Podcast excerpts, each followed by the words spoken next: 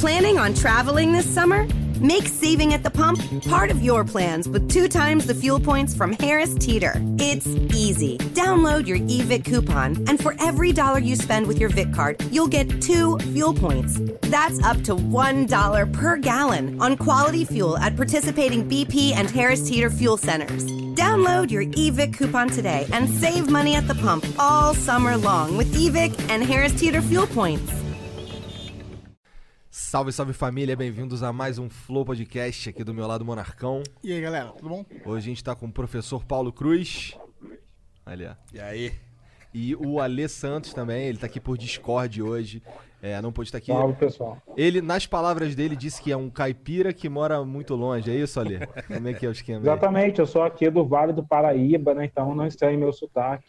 Sou um negro caipira, acabo ficando de mantendo o distanciamento social. É. É, galera aí que tá assistindo aqui, ele tá por Discord e a gente. e- se der uma travada pra você na imagem dele aí, é, não é nossa culpa. Pode ver que, de vez, que aí destrava. Tem hora que, que fica travadinho, daqui a pouco destrava. Também não é a sua internet, tá bom?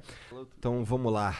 E aí, Paulo? E aí, Ale? Tudo bom, cara? Vamos falar sobre o que tem acontecido aí, né, cara? Pois é, né? Teve Pô, um... tem acontecido muitas coisas. né? Tem, tem, tem. Tem acontecido Queiroz, tem acontecido essas paradas, mas a gente tá aqui pra falar Não é de disso outra nós- parada. É, podemos falar de tudo também. Pois é. Podemos, podemos, podemos. São livres, como eu disse no começo. Acaba ficando tudo no mesmo. Eh, gerando uma atenção única pro país, né? É, com certeza. Pode com crer. certeza. E como eu disse no começo, vocês são livres pra falar o que vocês quiserem, inclusive discordar da gente. Senão eu Especialmente. nem viria, senão eu nem Pelo amor de viria. Deus, né? Por favor, Eu é. sei, eu sei, eu sei. Se eu não puder eu sei. deitar o cabelo, eu nem Deito, venho. que cabelo, cara? O cabelo dos outros. né? o cabelo do Aleu, ali, É, do Ale, olha lá. Pois é. Exatamente. Demorou. É, vocês assistiram? Chegaram a assistir o, o, o Mil Grau é, no Flow Podcast? Eu vi, mas eu não aguento ver tudo, É, né? imaginei. É, porque é meio cansativo. E é assim, quatro né? horas e meia de conteúdo É, ali. e é aquele pique meio meus alunos, assim, eu, eu, eu, já, eu já tenho que aguentar os meus alunos, né? Que são maravilhosos, mas eles são meus, né? Então, aguentar os alunos dos outros, aí não dá, né? Eles velho? eram os alunos da vida, no caso ali, né? Porque Pois eles é, levaram uma pois lição. é. Mas, mas eu ouvi, assim, o suficiente pra, Pra saber o que. pra saber o que, tá tava rolando. rolando, né? E, e, e também vi o do... Como é o nome do advogado? Eric. Do, do Dr. Eric lá e tal. Beleza, bacana. Então, beleza. Estamos Eu você vi, sabia que, tipo, antes de aparecer aqui, o Eric me mandou uma DM, né? eu nem trocava ideia com ele. E ele falou, pô, cara, eu vou lá no, no Flow, vai ser muito tenso. Eu falei, cara, imagina que você tá entrando num filme de besterol americano. O- Os caras não vão te tratar como inimigo, tá ligado? É só deixar é, fluir, então a parada vai ser legal. Mas eu não consegui ver o do Mil Grau muito, porque o cara, tipo, obviamente ele não ia vir aqui e falar, não, sou racista mesmo, não gosto de preto Aham. e tal. Então, É. ele não ia, tipo, fazer essa, essa acusação contra ele mesmo. Com certeza. Mas é, cê- cê- eu espero que vocês tenham sentido que o tom. Porque o que acontece? A gente foi muito criticado durante a semana, fomos parar no Trending Topics, blá blá blá, por causa disso. Eu, particularmente, eu já disse isso, mas eu, foi 15 vezes maior a repercussão que eu esperava. Tá ligado? Eu falei pra vocês aqui que eu sabia que ia ser grande.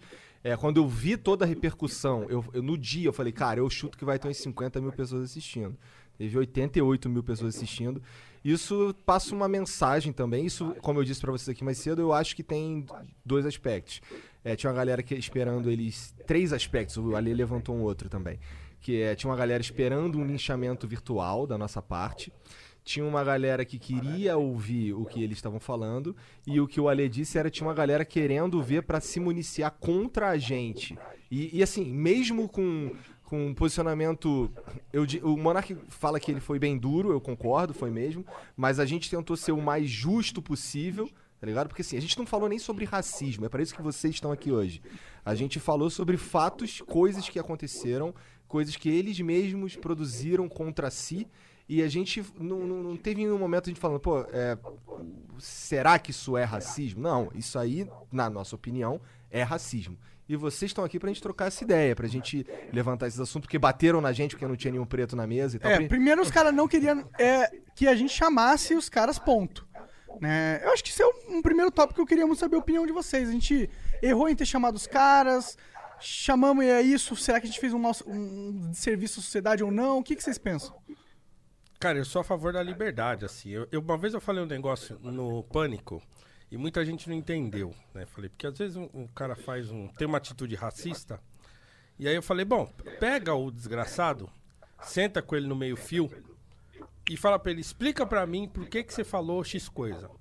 Você vai ver que, na grande maioria dos casos, o, o vagabundo não vai saber explicar.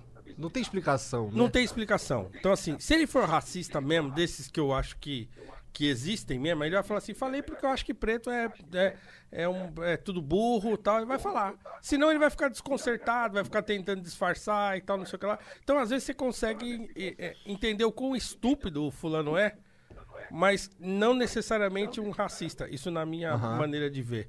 Então, assim, o que vocês fizeram aqui foi exatamente aquilo que eu falei que, que eu também faria numa circunstância parecida, né? É, claro, eu tô, tô aqui falando no, no campo das ideias, né? Porque se o sujeito tem uma atitude racista comigo, eu enfio a mão na cara.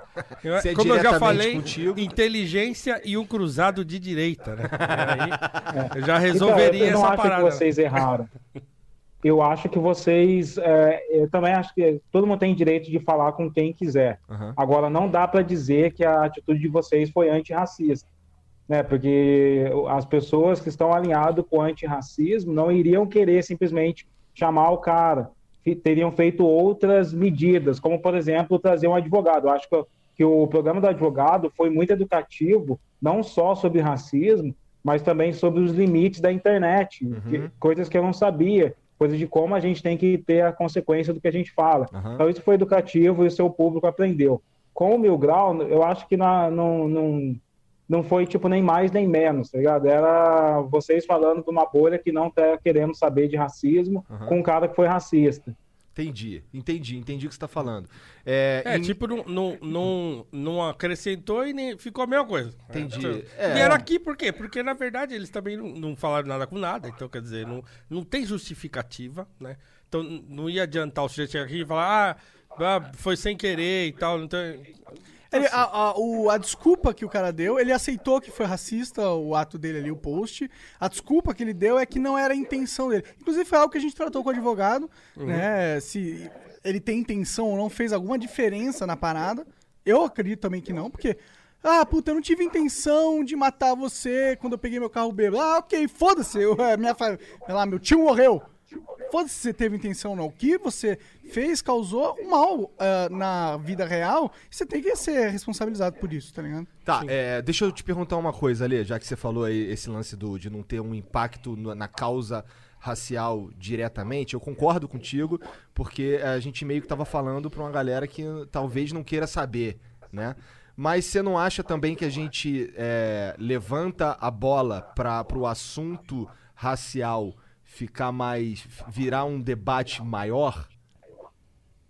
Depende, porque assim, quando vocês levantam a causa racial sem, sem ter um controle, sem ter conhecimento dessa causa, vocês estão levantando a bola para qualquer um bater qualquer coisa, tá ligado?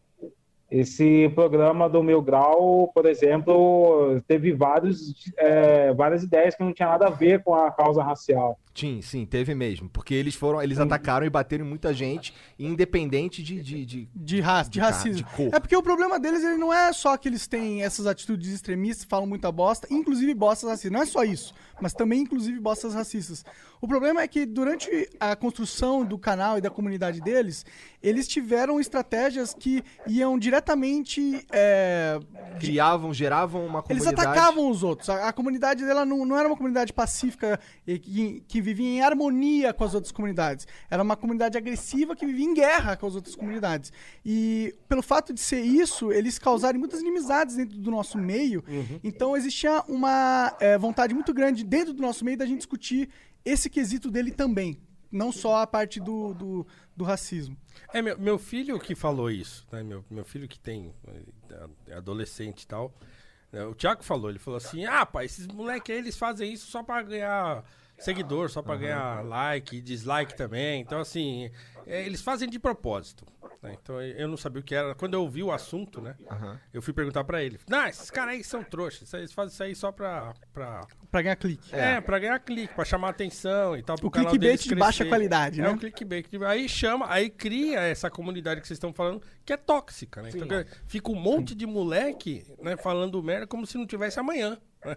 E como se não tivesse Vira comportamento, responsabilidade. né? É. Comportamental. Então, por É. isso que eu acho que esse, é, vocês trazendo Mil Grau é muito mais para suprir uma necessidade suas com audiência do que uma necessidade de lutar contra o racismo no, no país, tá ligado? Olha, eu concordo e eu discordo. Porque é, eu- é claro que a gente tinha noção que seria uma audiência muito grande a gente trazer o Milgal aqui pra debater. Até porque o caso dele ficou conhecido mundialmente, tá ligado? Apareceu matérias dele na Grécia sobre o caso, na Polônia, nos Estados Unidos, em É tudo. mesmo? Foi assim o negócio? sim.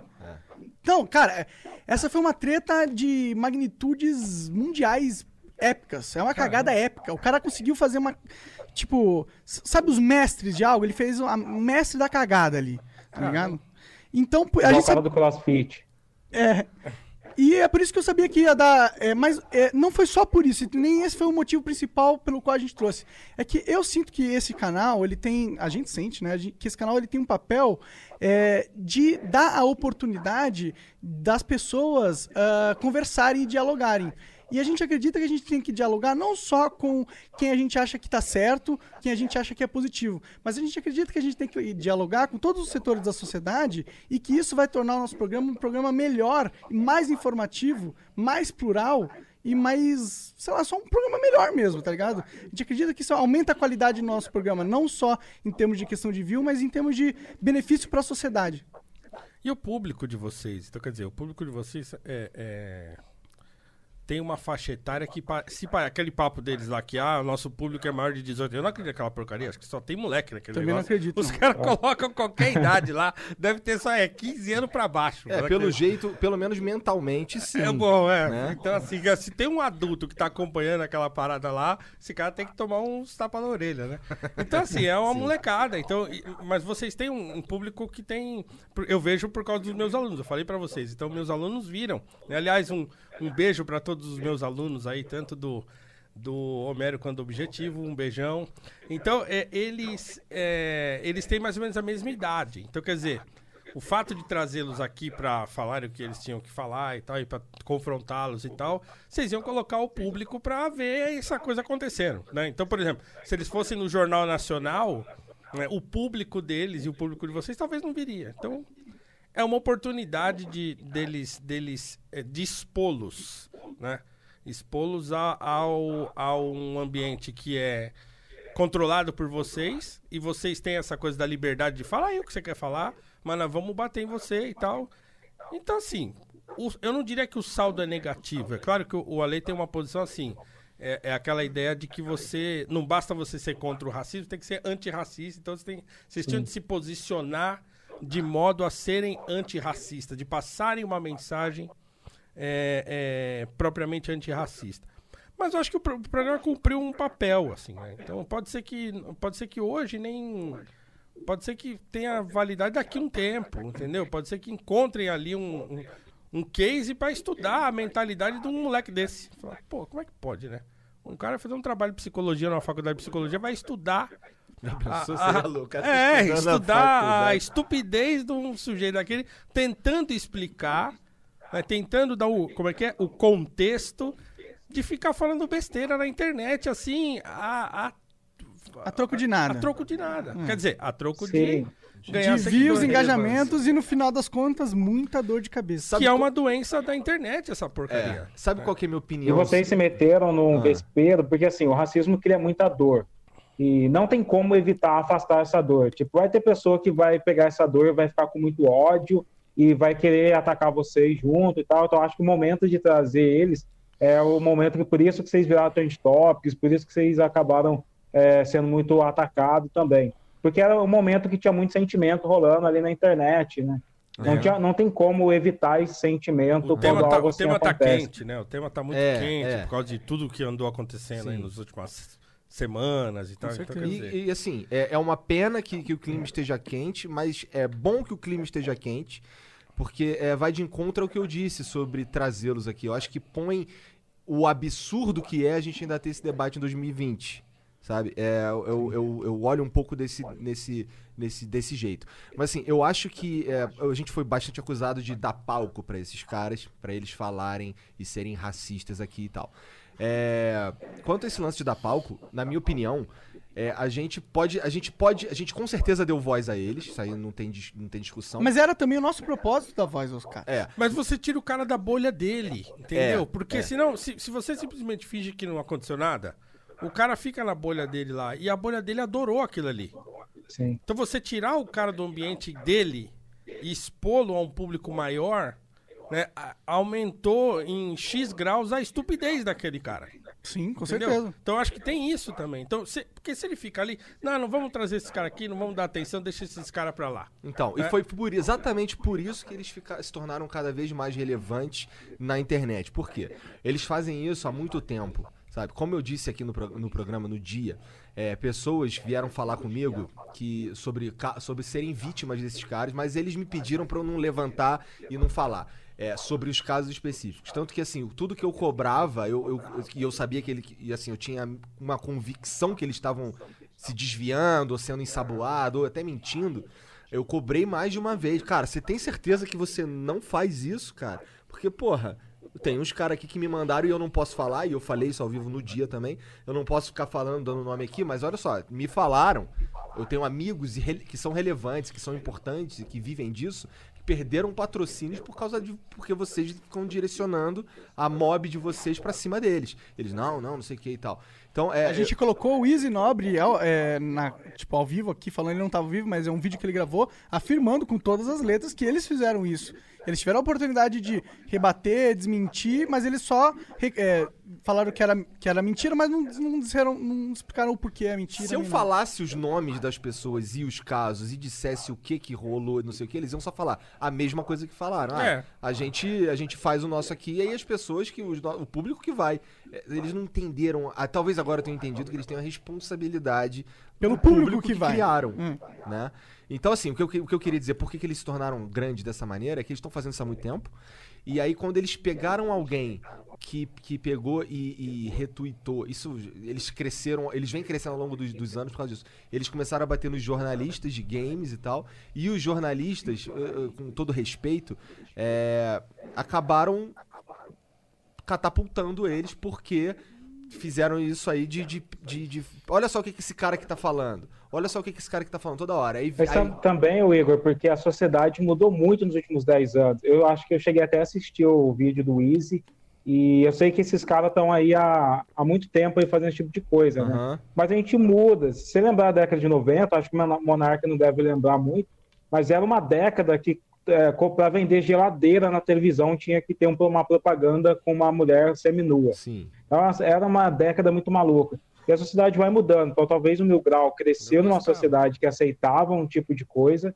E aí, nos últimos, dez, nos últimos dois anos, a sociedade mudou, colocou mais gente no jogo da comunicação. E essas novas pessoas foram confrontaram todo mundo. Sim, eu acho, eu, eu acho positivo, mas assim, quando eu quero que algo não tenha voz, que algo assim suma da internet, eu ignoro aquele, aquela coisa, tá ligado? Porque foi, foi isso é, já se provou é, eficaz. Só que é, Só que todo mundo tem que ignorar pra ser, o negócio sumir. Não adianta só você é, ignorar. só que aí ele some do, e aí No eu- teu radar. Ele e- não é, some da é, sociedade, ele não some da vida, nem da realidade. Exato, ele não some da realidade, ele fica ali no cantinho, crescendo e ficando cada vez mais verminoso, mais, mais sujo, mais tóxico.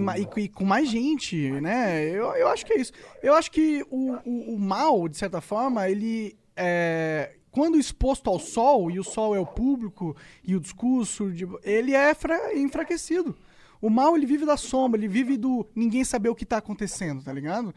Porque, exatamente, quando você vê o mal acontecendo, dá esses casos que deu ali nos Estados Unidos. Quando você vê o cara pressionando o pescoço do, do George Floyd. George Floyd, você fica revoltado. Aí Esse você foi só vê o aquilo. último caso, né? É. Mas aquilo também não gerou um Que já, debate? que já uma não é o último, né?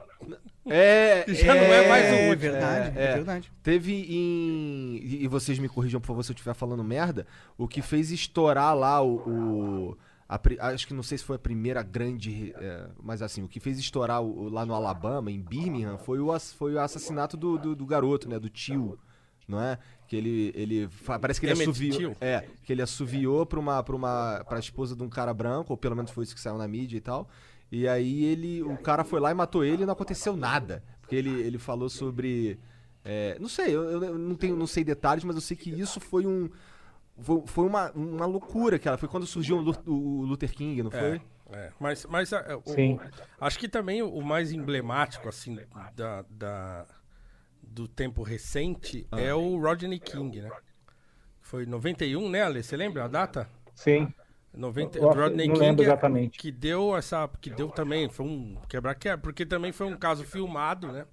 E filmado por um civil, não era a imprensa, nada. Então, um cara com uma câmera filmou o sujeito sendo espancado pela polícia e, e os policiais foram absolvidos. Então, quer dizer, tava claro o espancamento, não era um negócio que, né? e dava, tinha- dava margem à interpretação. Sim. Então, isso E esse gerou slogan, que é o Não Posso Respirar, que o Black Lives Matter pegou, na verdade ele surgiu do Eric Garner em É, 2014 é. em Nova York, que Sim. foi um outro negro morto asfixiado pela polícia. Então, e ele vem tudo de encontro quando a gente fala dessa confluência com a política, porque é assim que as pessoas estão morrendo com a pandemia, né, sem conseguir respirar. E aí você junta esse momento de violência policial com o número de negros eh, e latinos sofrendo mais com a pandemia nos Estados Unidos e cria esse estopim que deu origem às manifestações. É. E o- tem uma outra. E assim, a gente perde vidas aqui no Brasil quase toda hora de maneiras semelhantes, só que ninguém tá filmando também, né, cara? O que a gente tá tentando, o que a gente precisa fazer mudar. Eu- por isso que eu acho o debate importante. Por isso que eu gosto pra caralho do, do podcast do Ale. Ele conta, ele fala sobre cultura negra pra caralho. Tu tem um podcast também, né? Tenho, tenho um podcast, mas não é, é propriamente sobre. Porque assim, eu, tava, eu tenho. Eu sou um amigo do Silveira, o Silveira. O Silveira, um abraço, ele deve estar assistindo também. E o Silveira é um grande produtor musical brasileiro, já trabalhou com Gal Costa, já trabalhou com Ed Motter, tá? então é um baita de um produtor, tem CDs próprios e tal, e tá tudo lá no Spotify, pode ir lá ouvir. E aí, o, o Silveira eu já conheço há muito tempo, eu era fã do Silveira antes de conhecê-lo pessoalmente e tal. E aí a gente acabou se encontrando na mesma comunidade. Então ele é, ele é o líder da- da- do grupo de música da, da igreja que a gente frequenta e tal. Minha esposa canta também. E, e aí a gente começa a conversar. A gente se aproxima. E, e a gente tem mais ou menos a mesma história em relação à música. A gente tem mais ou menos a mesma idade. Então, assim, a gente começa a conversar. É aquele negócio: as, as mulheres ficam na porta, acabou o culto, tá todo mundo indo embora, a luz tá apagando e a gente tá lá. Não, peraí, peraí, que a gente já vai. E aí, assim, você posta uma foto, com a gente às vezes sai pra comer, posta uma foto e tal. Pô, tamo aqui trocando ideia. Aí sempre alguém comentava assim: pô, queria estar tá aí vendo esse papo e tal. Falei, Ah, vocês mano, criaram um podcast. pô, nós temos que pegar essa nossa ideia e transformar num podcast. Vocês tinham que ter um podcast junto, você É, e o Ale. não, não, cara. vamos, nós vamos fazer. É. Ah, Eu já tinha eu já con- Vamos fazer. é, videi o Paulo para fazer um podcast já. Vamos excelente, fazer. excelente. Se quiserem ajuda pra produzir, estamos aqui também. O- E aí o meu com o Silveira, então é isso, é, assim, é um bate-papo sobre cultura, sobre arte, mas acaba girando em torno da música, assim. Começamos agora, tem só dois episódios. Primeiro é memórias musicais, como é que música chegou pra gente. Então a gente conta coisa da infância. Então fiz uma playlist do Spotify com todas as músicas que a gente cita no, no episódio e tal, né? E aí o segundo é Excelência na Arte. O terceiro que nós gravamos essa semana, ele tá editando, é sobre trilhas sonoras de filmes.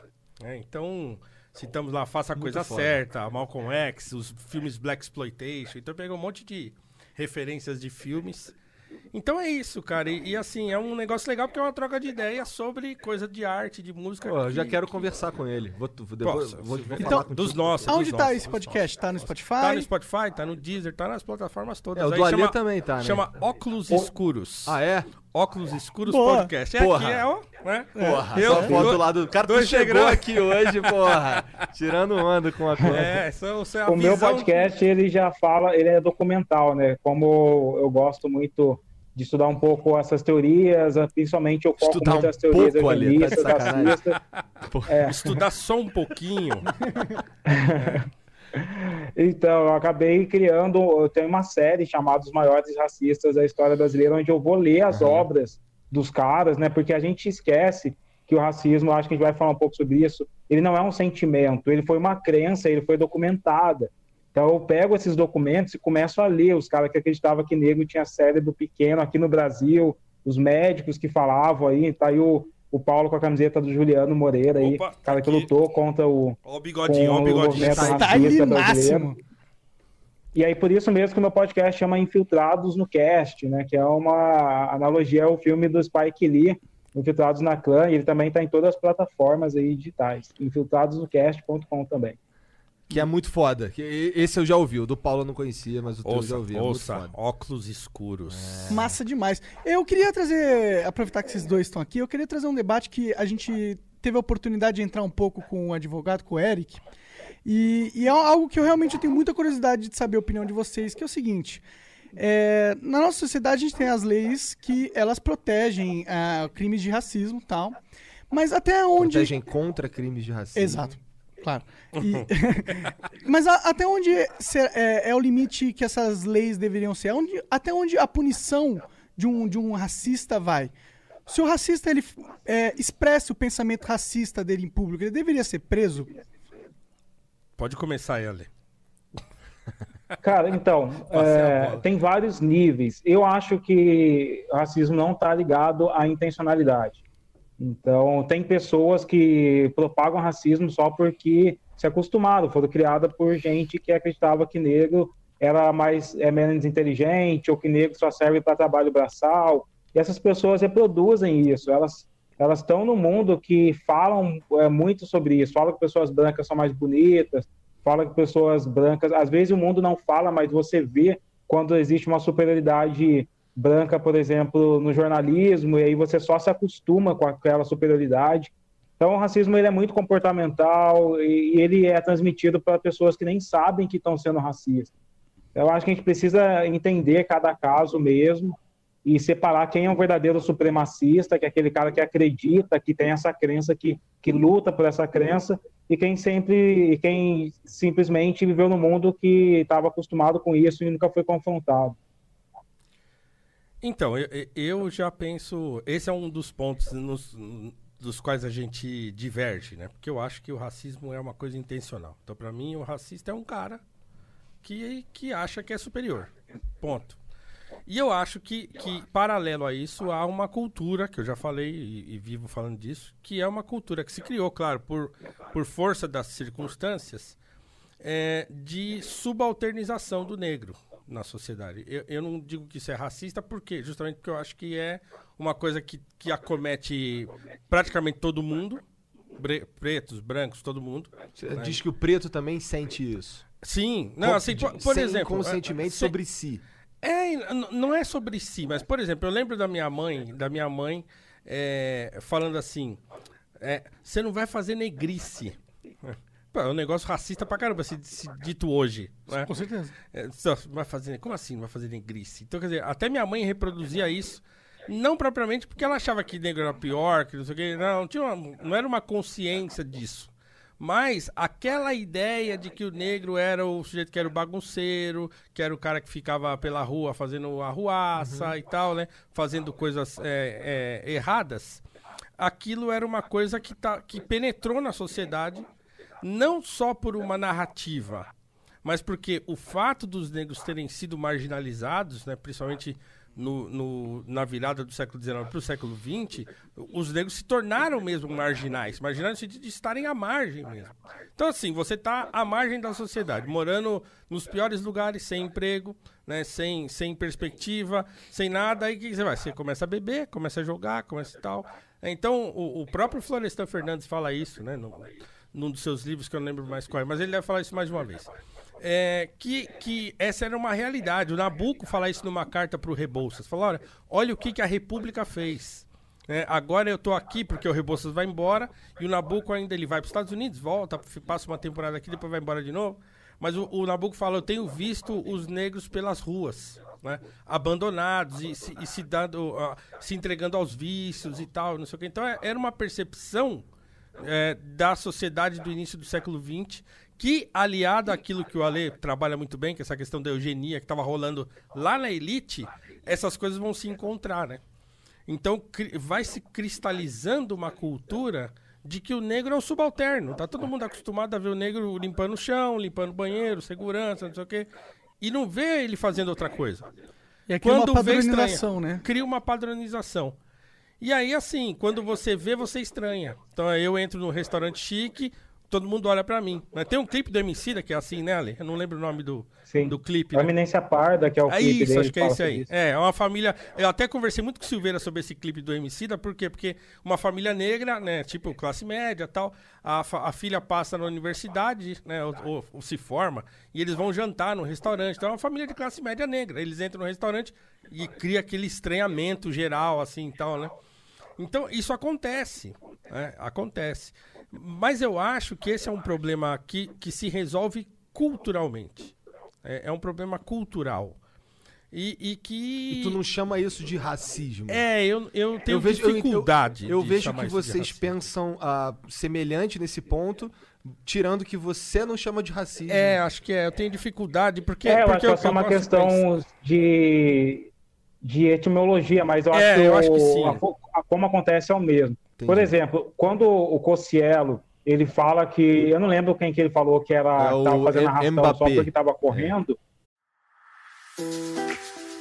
Melbourne and the beaches on Florida's Space Coast. You can choose your own adventure kayak with giraffes or ride the waves, touch the stars, or even another world. Lose yourself, but find each other. Just don't forget to look up. We're the only beach in the world that doubles as a launch pad because this you can only do here. Plan your adventure online at visitspacecoast.com. Florida's Space Coast, only here.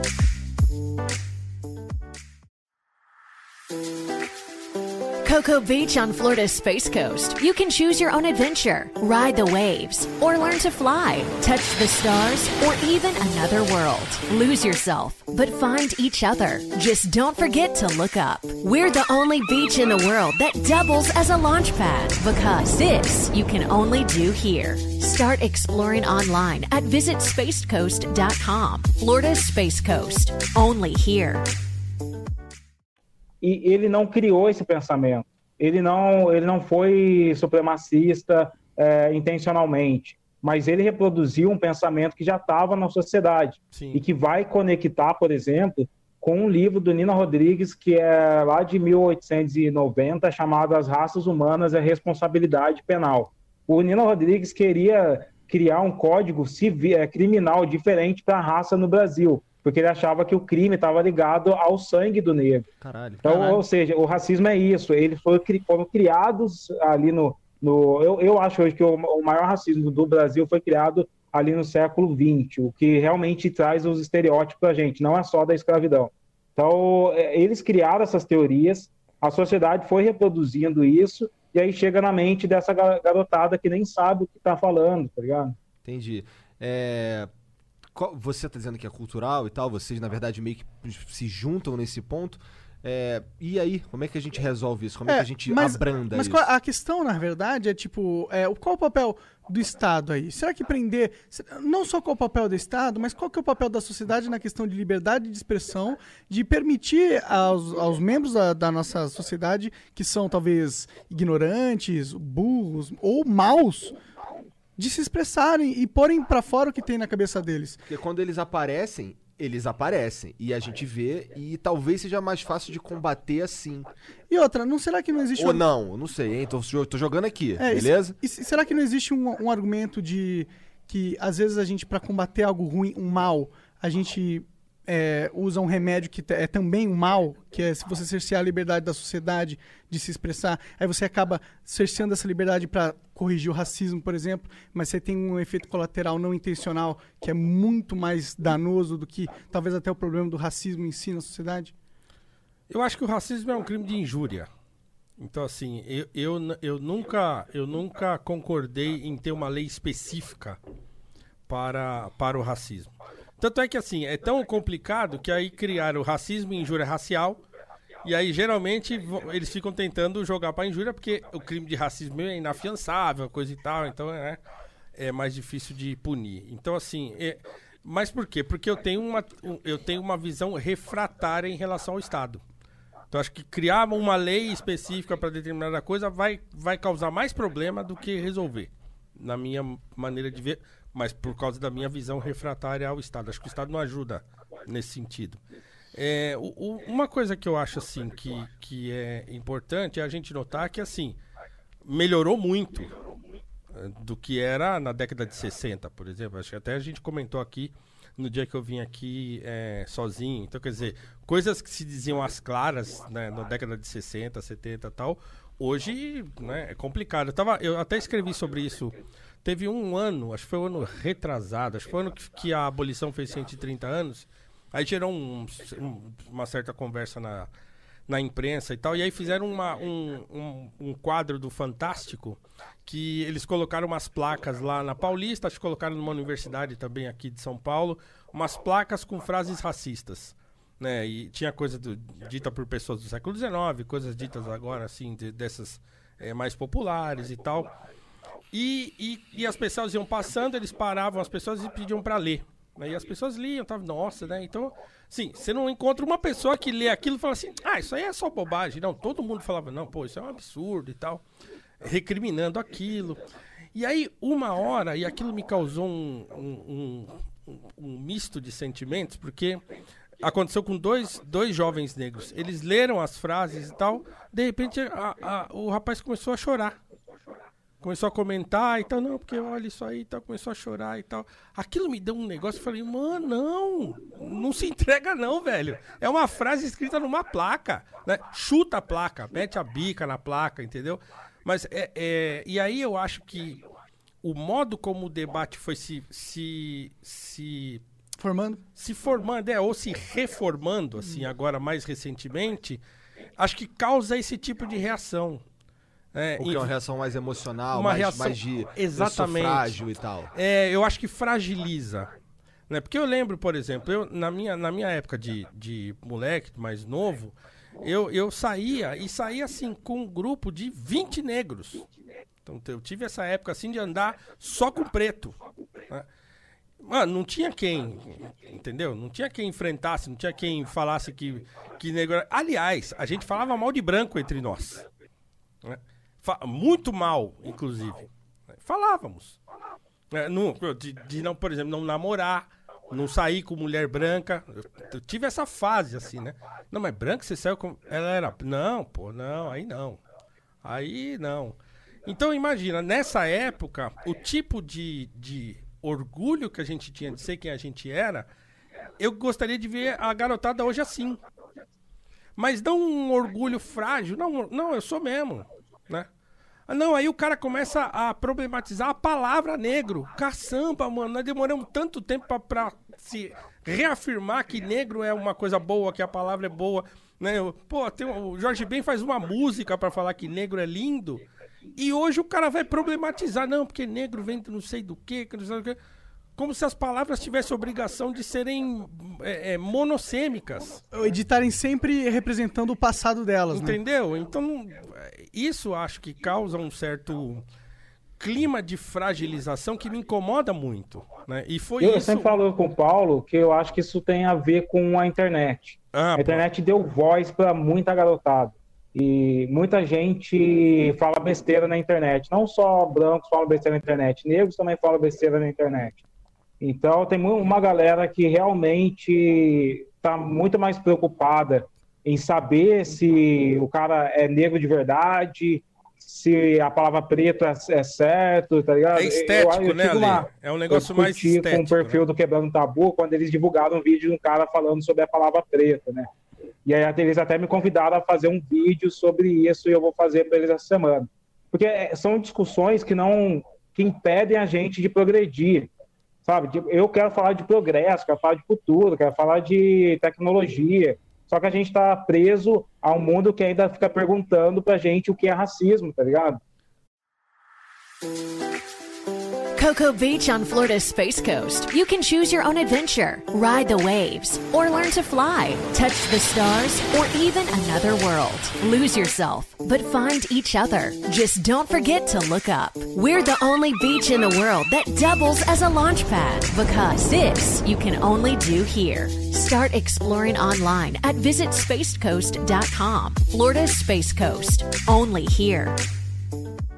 Money is the number one cause of stress and the number two cause of divorce. Make your money go further and work harder with a certified financial planner from Facet Wealth. Financial planning used to focus on retirement, but Facet helps you with today. You get a dedicated financial planner that guides you through every financial decision inflation, interest rates, stock market changes, home prices. How do you figure it all out? Well, every advisor at Facet is a certified financial planner and fiduciary. That's just a fancy way to say they have the best training and they're legally bound to do what's in your best interest. This isn't just about investments, it's about taking care of your money so you can start living a better life today. Facet has a simple flat fee, no hidden charges, and with nothing to sell, there are no commissions. Visit tryfacetwealth.com for two months free off your first year of financial planning. That's T R Y F A C E T wealth.com. Facet Wealth is an SEC registered investment advisor. This is not an offer to buy or sell securities, nor is it investment, legal, or tax advice. Sim, sim. É isso, aí, isso aí foi uma é parada. isso. Isso, Ale, tá- Nisso a gente converge integralmente, assim. Lindo. A gente, a gente se abraça. Lindo. Quando o Ale, depois que terminou o podcast com o Ale, da última vez que ele veio, a gente veio almoçar, a gente foi almoçar, e aí quando a gente voltou pra cá, eu falei, caraca, esqueci de, de- de levantar um assunto que a gente, é, por exemplo, era impedido de falar nego em uma, em qualquer circunstância, numa plataforma que a gente trabalhava. Você pode falar no Facebook. É, no Facebook. E aí o, o, o Ale falou assim, cara, ele falou exatamente isso, sabe? Aham. Só que eu fiquei depois, puta, que pena que a gente não falou isso ao vivo, porque eu, eu realmente esqueci, não surgiu o assunto. É, isso é um assunto bem legal, realmente, ó. É, é, é praxe dessas grandes empresas globalizadas de ter dentro do seu comportamento é, de direcionamento na mídia, de, por exemplo, proibir certas palavras. A gente está proibido de falar Mongol. mongol. na Twitch. E lá. na- Independente do contexto. Sim. e lá no Facebook tinha esse negócio, com nego e com viado também. É. É, O que, que vocês acham sobre isso? Você acha que é legal a gente proibir as pessoas de falar nego? Eu quero, eu quero saber, antes do Facebook proibir alguém de usar uma palavra racista, quantos negros tem trabalhando no Facebook? Essa é uma boa Tá pergunta. Sim. Inclusive, o, o cara que é responsável por, por essa operação, ele não é um cara negro. É, uma- Então, porque a- essas Provavelmente. empresas ficam usando discursos que parecem ser bonitos, eu tô acabando com o racismo e pedindo de usar uma palavra. Só que eles mantêm uma estrutura que é segregada racialmente, não faz sentido, cara. É, parece um pouco hipócrita, não sei se a palavra é essa, mas é o que eu sinto, sabe? Eu fico olhando, cara, pelo amor de Deus, cara. Eu, eu, é, é diferente eu falar, pô, é, pô, nego veio aqui em casa e, pô, a gente ficou aqui tranquilão, tomar uma cerveja e tal, não sei o quê. É, virou uma gíria, né? É, pra uma mim é um gíria, vocativo. e- e- ainda mais. eh, Carioca fala muito. É, eu isso. falo muito nego. falo É. mu- E assim, viado pra gente também é um vocativo. Hoje, Qual é- entre é os viado? alunos, entre a, a juventude, molecada de 14, 15, 16 anos, viado virou chamar o outro, né? É. Ô, viado, vem aqui. é, é, Isso não é bom? Porque você já justamente está tirando toda aquela carga negativa, a palavra viado, está reformulando ela e trazendo ela para a sociedade para ser usada de Eu uma só não forma acho que dá pra gente usar, falar que é bom, mas é um comportamento, tá ligado? Tu acha que é longe demais dizer que isso é, de- desmistifica ou tira um- uma carga negativa da palavra? É, então, eu não- como eu não sou. Tá bom, vamos é, falar de nego. LGBT, Vamos falar eu não de sei nego, quanto então. isso impacta eles. E do nego? Mas é, do negro eu acho que não, cara. Não faz, o importante é não ser racista. Aham. Agora, se você quer me chamar de negro, eu não tô aqui com dúvida se eu chamo uma pessoa branca de clarinha ou se eu chamo ela de branquinha, tá ligado? Aham. Por que, que as pessoas têm que ficar com dúvida? Me Escurinho. chama pelo meu nome. É, não, Por- é um por escurinho. exemplo, por Não, Você vai exemplo. encontrar ali um escurinho, é ele. Agora, é, é, aqui, pra todo mundo saber que isso é uma coisa que eu, eu sempre falo, mas acho que nunca tive oportunidade de falar isso pra um público grande. Eu odeio a palavra negão. É mesmo? Odeio, odeio negão, não gosto. Quando me chama de negão, eu lembro do jacaré. do El Chan. Então, quando me chama de negão, eu falo: Você tá me vendo de sunga dançando? Não tá. Então é o seguinte, malandro, não é. Eu eu não sou Desculpa negão. se eu te chamei de negão alguma vez, mas não foi nessa intenção, cara. Não, eu chamei de nunca nego falo. velho. Chamei eu de não, nego eu não falo assim, pra eu, pra eu censurar a pessoa tem que ser muito amigo. Eu fiz isso com um amigo uma vez. Ele ficou assim. Não, mas não tem mais nada a ver, eu tô acostumado a falar. O, a pior do que negão pra mim é negona. Aí, malandro, aí eu fico nervoso. Mas porque eu não gosto da palavra. Sim, Então, sim. sou eu. Entendeu? Tem gente que não tá nem aí, entendeu? Tem Então, uns mas- caras que eu- devem ter eu, um negão realmente É, forte, né? Que eu- adora se chamar de negão. eu não gosto. Ele deve se chamar de negão. Eu lembro de um dançarino de axé. Hum. E eu não sou um dançarino de axé. Mas isso, mas isso é um ponto pessoal pra você. Pessoal, é pessoal. Não tem a ver com racismo. Eu acho a palavra feia. Tá. Negão e negona, eu acho, uma- eu acho palavras horríveis. assim, Tá. né? É, a- tem que abolir. Essas tem que abolir. Na, du- então, na dúvida, conheça a pessoa pra saber qual o que ela gosta, É, qual isso limite aí. você tem da amizade, tá ligado? É isso aí. É, é, porque é, é o que o Ale falou, cara. Por que, que tem que ter nego, neguinho, negão, é, negro, preto e tal? E aí, Moreno, e- E mulato. quem não é, vai. quem não é, não é. É branco, pronto. né? Mais ou É. menos, tem o branquelo, o azedo, tem as paradas. Ah, mas, né, não é Ah, mas- branquelo azedo, não... ninguém não. nem fala isso aí, né? É, gente- é uma ma- não é uma maneira de se referir normalmente. É, não é. Então, não, assim, não, não. Mas é Não às tem, vezes uma, eu falo não do tem ca- uma literatura médica hierarquizando os bancos no Brasil, tá ligado? Não Ah, tem, com tipo, certeza, o não. Banco mostardinha, o banco clarinho, Sim, né? nem, nem, nem tô, Aí justifi- tem nem tô dizendo isso. Mas, por exemplo, antigamente, igual você, meu pai, meu pai usava muito a palavra criolo. Aham. Que na época do meu pai era normal. Criolo, na verdade, nem quer dizer que o cara é preto, preto. Criolo quer dizer outra parada. Não, mas pra, pra, pro Mas, senso comum, pro senso senso comum, comum é- era o aham, negro. Ah, aham. pô, tem um crioulo que trabalha comigo e tal, não sei o que lá. Era uma palavra comum, né? É, e aí, claro, é aquilo que a gente tá falando aqui. As palavras são polissêmicas. De repente, putz, não é mais assim, é assado tal. Então, eu acho que a gente ficar policiando as palavras é um problema. Primeiro porque quem controla a linguagem controla a sociedade. Então, sempre Sim. quando tem alguém querendo policiar a linguagem, pra mim, esse sujeito tá querendo controlar a sociedade em alguma medida. Isso total vai de encontro ao que o Monark falou aqui. De, do, do cara poder falar ou não e ser impedido de falar o que ele pensa. Ou não. Não, eu acho que as pessoas têm que ser responsáveis pelo que elas falam. Exatamente. Certo. Porque a liberdade vem com É, responsabilidade. Pronto. tipo, ah, mas eu acho que essa responsabilidade ela tem duas formas de vir. Ela tem- e, e a gente concorda muito nisso. Tem a forma de vir pelo Estado e tem a forma de vir naturalmente pela reação da própria sociedade. Exatamente. E eu acho que a reação Mas, da. ah, ô, ô Monark, eu só uma coisa, eu acho, o, por que, que é importante o Estado criar uma lei só para isso? Eu sou totalmente contra cercear as liberdades de falar, de, de- de comunicação, mas a partir do momento que a Constituição criminalizou o racismo, ela deu base para os outros braços do Estado lutar ou criar políticas para, é, para combater ou para pelo menos favorecer a comunidade negra que eram os direitos civis que o Luther King estava lutando na década de 60. A gente só foi ter isso registrado mesmo na Constituição no Brasil em 88, então a gente está um pouco atrasado disso. Quando o Estado diz eh, na Constituição nós não devemos apoiar o racismo, isso abre espaço para aquela lei que insere o conhecimento afro-brasileiro em 2010 ou 2011 nas escolas. Isso abre espaço para, para, por exemplo, o Ministério da Saúde é, olhar para o recorte de como está a saúde da comunicação da população negra. É só, é só para instrumentalizar a existência do negro. Não. Agora, eu acho mesmo que a gente não deve de- cercear as liberdades de comunicação. Cada um vai falar o que quiser, mas vai responder por isso também. Tô plenamente de acordo. Eu acho que não tem nada de errado. Eu sou, inclusive, muito a favor de, dentro das leis estatais, a gente Já que há o Estado. É, a gente é, tipifica o racismo, é, o racismo existe, ele é um problema, e tá aqui o como a gente se propõe a combatê-lo.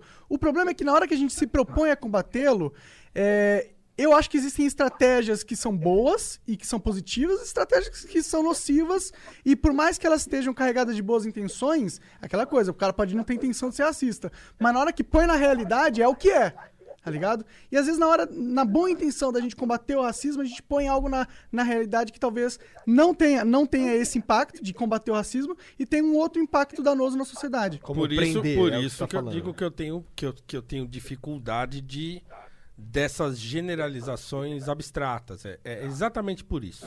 Então, quer dizer, por, por exemplo, é, é, o sujeito fala, é, aquele caso emblemático, né, do, do, do sujeito do, do jornal lá do SPTV, sei lá que coisa. O Rodrigo Bocardi, que falou do carinha da bolinha de tênis, né? Tô não, por fora. Não lembro, não Que- lembro. Vocês não viram isso? Não. O- Eu eu aquele, o Rodrigo Bocardi, que é aquele É que não assiste apresentador da, TV, é, é. Pois é, apresentador do jornal lá, de um dos jornais da Globo. Ele tava fazendo uma matéria de rua sobre o transporte público. E aí tinha um, um dos repórteres, acho que era o- aquele outro, o Thiago Scheuer, sei lá, tava lá. E aí ele vai conversar com um rapaz que tá esperando o metrô, acho que é o trem, sei lá o quê. Né? Ele tá lá e ele tá na plataforma. E aí a dificuldade de pegar, não sei o que lá, não sei o que lá. Ele falou, né, negócio do transporte. O Bocardi vê o sujeito com a camisa do clube Pinheiros, é Pinheiros ou Ale? Acho que é Pinheiros, né? Sei Nossa, lá, nem lembro qual é, era, era um clube desses clubes de elite, né? Tá. E aí o, Ah, o tá. Boca- Não era futebol, era um não, não, clube- não, era um clube, clube desses clubes Gente paulistanos, com dinheiro Pinheiros, e isso. Ah, esses clubes assim. Tá. E aí o Bocardi viu aquilo, falou assim, ô, inclusive, e aí ele aquele jeito de querer ser queridão, ele falou assim, ô, você, pô, tô vendo você com a camiseta aí do Pinheiros, pô, você vai lá pegar a bolinha e tal, porque Caralho. eu jogo tênis lá. Entendi. Aí o Caralho. moleque virou e, e- e o, o próprio cara que tava entrevistando não, não sacou, falou, não, eu não entendi, não, pergunta pra ele se ele vai lá pegar a bolinha lá no Ele Pinheiros insistiu e na tal. merda, né? É, porque o moleque era escurinho, né, o É. moleque era, ele não era preto, mas era, era negro. E, e aí o rapaz falou assim, não, eu jogo lá. Aí, pra Uma excelente malandro, resposta, na minha opinião. eu jogo lá. pronto. Ah, Aí, cara, ca- o mundo caiu em cima da cabeça do cara. Então, assim, racismo, pai, não sei o quê, pá, pá, pá. E aí, bom, e depois, mais tarde, ele tentou se defender lá no Twitter, não adiantou nada e tal. Aí ele postou uma foto dele do, do Instagram de, de, sei lá, mês, um mês atrás, mais ou menos, em que ele tá com essa garotada aqui, porque ele joga lá no Pinheiros mesmo tênis. E ele tem uma foto, ele postou uma foto. E os molequinhos que estavam com ele lá, os molequinhos que pegam bolinha, tudo daquela cor do outro. né? E com a camiseta parecida com a camiseta do outro. Então quer dizer, putz. Mas na minha opinião, assim, eu, eu, não, eu, não, eu não acho que justifica, tá ligado? Eu acho que o que ele devia ter feito era, caralho, puta, cara, desculpa. É, então. Falei merda. Aí, aí sim, é, é o que eu tô falando, assim, é- é- assim. Cancelaram o cara. ele perdeu o emprego, caralho. Não, não perdeu, mas poderia ter perdido. Então não cancelaram o cara. Não, o que eu tô dizendo assim. É, cancelaram, é, tiveram um assim, movimento de cancelamento em cima do Ó, cara. foi um negócio foi, foi, foi forte, assim. Então, assim, eu acho claro que, que ele errou. Errou porque, não, caramba, não é um negócio que se diga, né? Então, assim, você tem que parar pra pensar no que você vai falar. Ainda mais se você é um jornalista, né? Você Pô, tá na vou soltar câmeras, essa aqui. Não, mas ele quis mo- Ele mostrar... quis ser engraçadão. Exatamente, e tal. mas como ele é normalmente, esse, esse cara. Aham, né? Não, não é, ele não foi diferente do que ele é normalmente. Ele quis ser um engraçadão, o cara que tem intimidade e tal, e falou uma, Eu, uma besteira. né? eu pediria desculpa. Caralho, cara. Aí, ó, desculpa. Depois eu fazia um post lá e, cara, porra, puta merda, desculpa pra Não, caralho. ele até fez, não, mas não adianta, É. né? Aí Ah, não adianta. Mas é isso, Nesse é- essa garota é tipo a galera que tá na internet. É, não dá pra confundir todo mundo que tá na internet com o movimento negro. Às vezes Sim, é só um sim, cara sim, que sim. tá lá falando e às vezes o cara pega um, um trem andando ali e começa a fazer um, um auê, assim, cara. É, não, não, é, não- também não tô generalizando. Eu Aham. Acho que assim, o, o grosso do movimento negro e tal, né, do- dos movimentos, não. Ah, tá bom, vai. Mas é. tu acha que o cara tinha que ser preso? Não, eu acho que não. Tu acha, Lê? Eu acho que ele que assim. Não, ele na que lei, entender. diz, cara- na lei diz que o cara fica preso. Pelo que o Ele Eric pode falou. ser preso. Ele, ele, assim, na primeira vez ele dificilmente vai preso, mas a partir dessa da, da, da segunda vez ele pode ficar, pode ficar preso de 2 a 5 anos, preso. Será que isso é uma Mas punição? na prática, nunca, eu acho que o Brasil não tem. Ninguém foi preso por racismo Isso que, eu até ia, hoje. isso que eu queria te perguntar também. É, alguém tá preso por causa dessa Não, não. Não, ninguém tá preso. Nunca foi, porque chega na hora de resolver lá, eles mudam pra injúria, porque injúria dá pra, né, pra Contornar coxa- melhor, Pra contornar a pena é bem melhor, menor. É.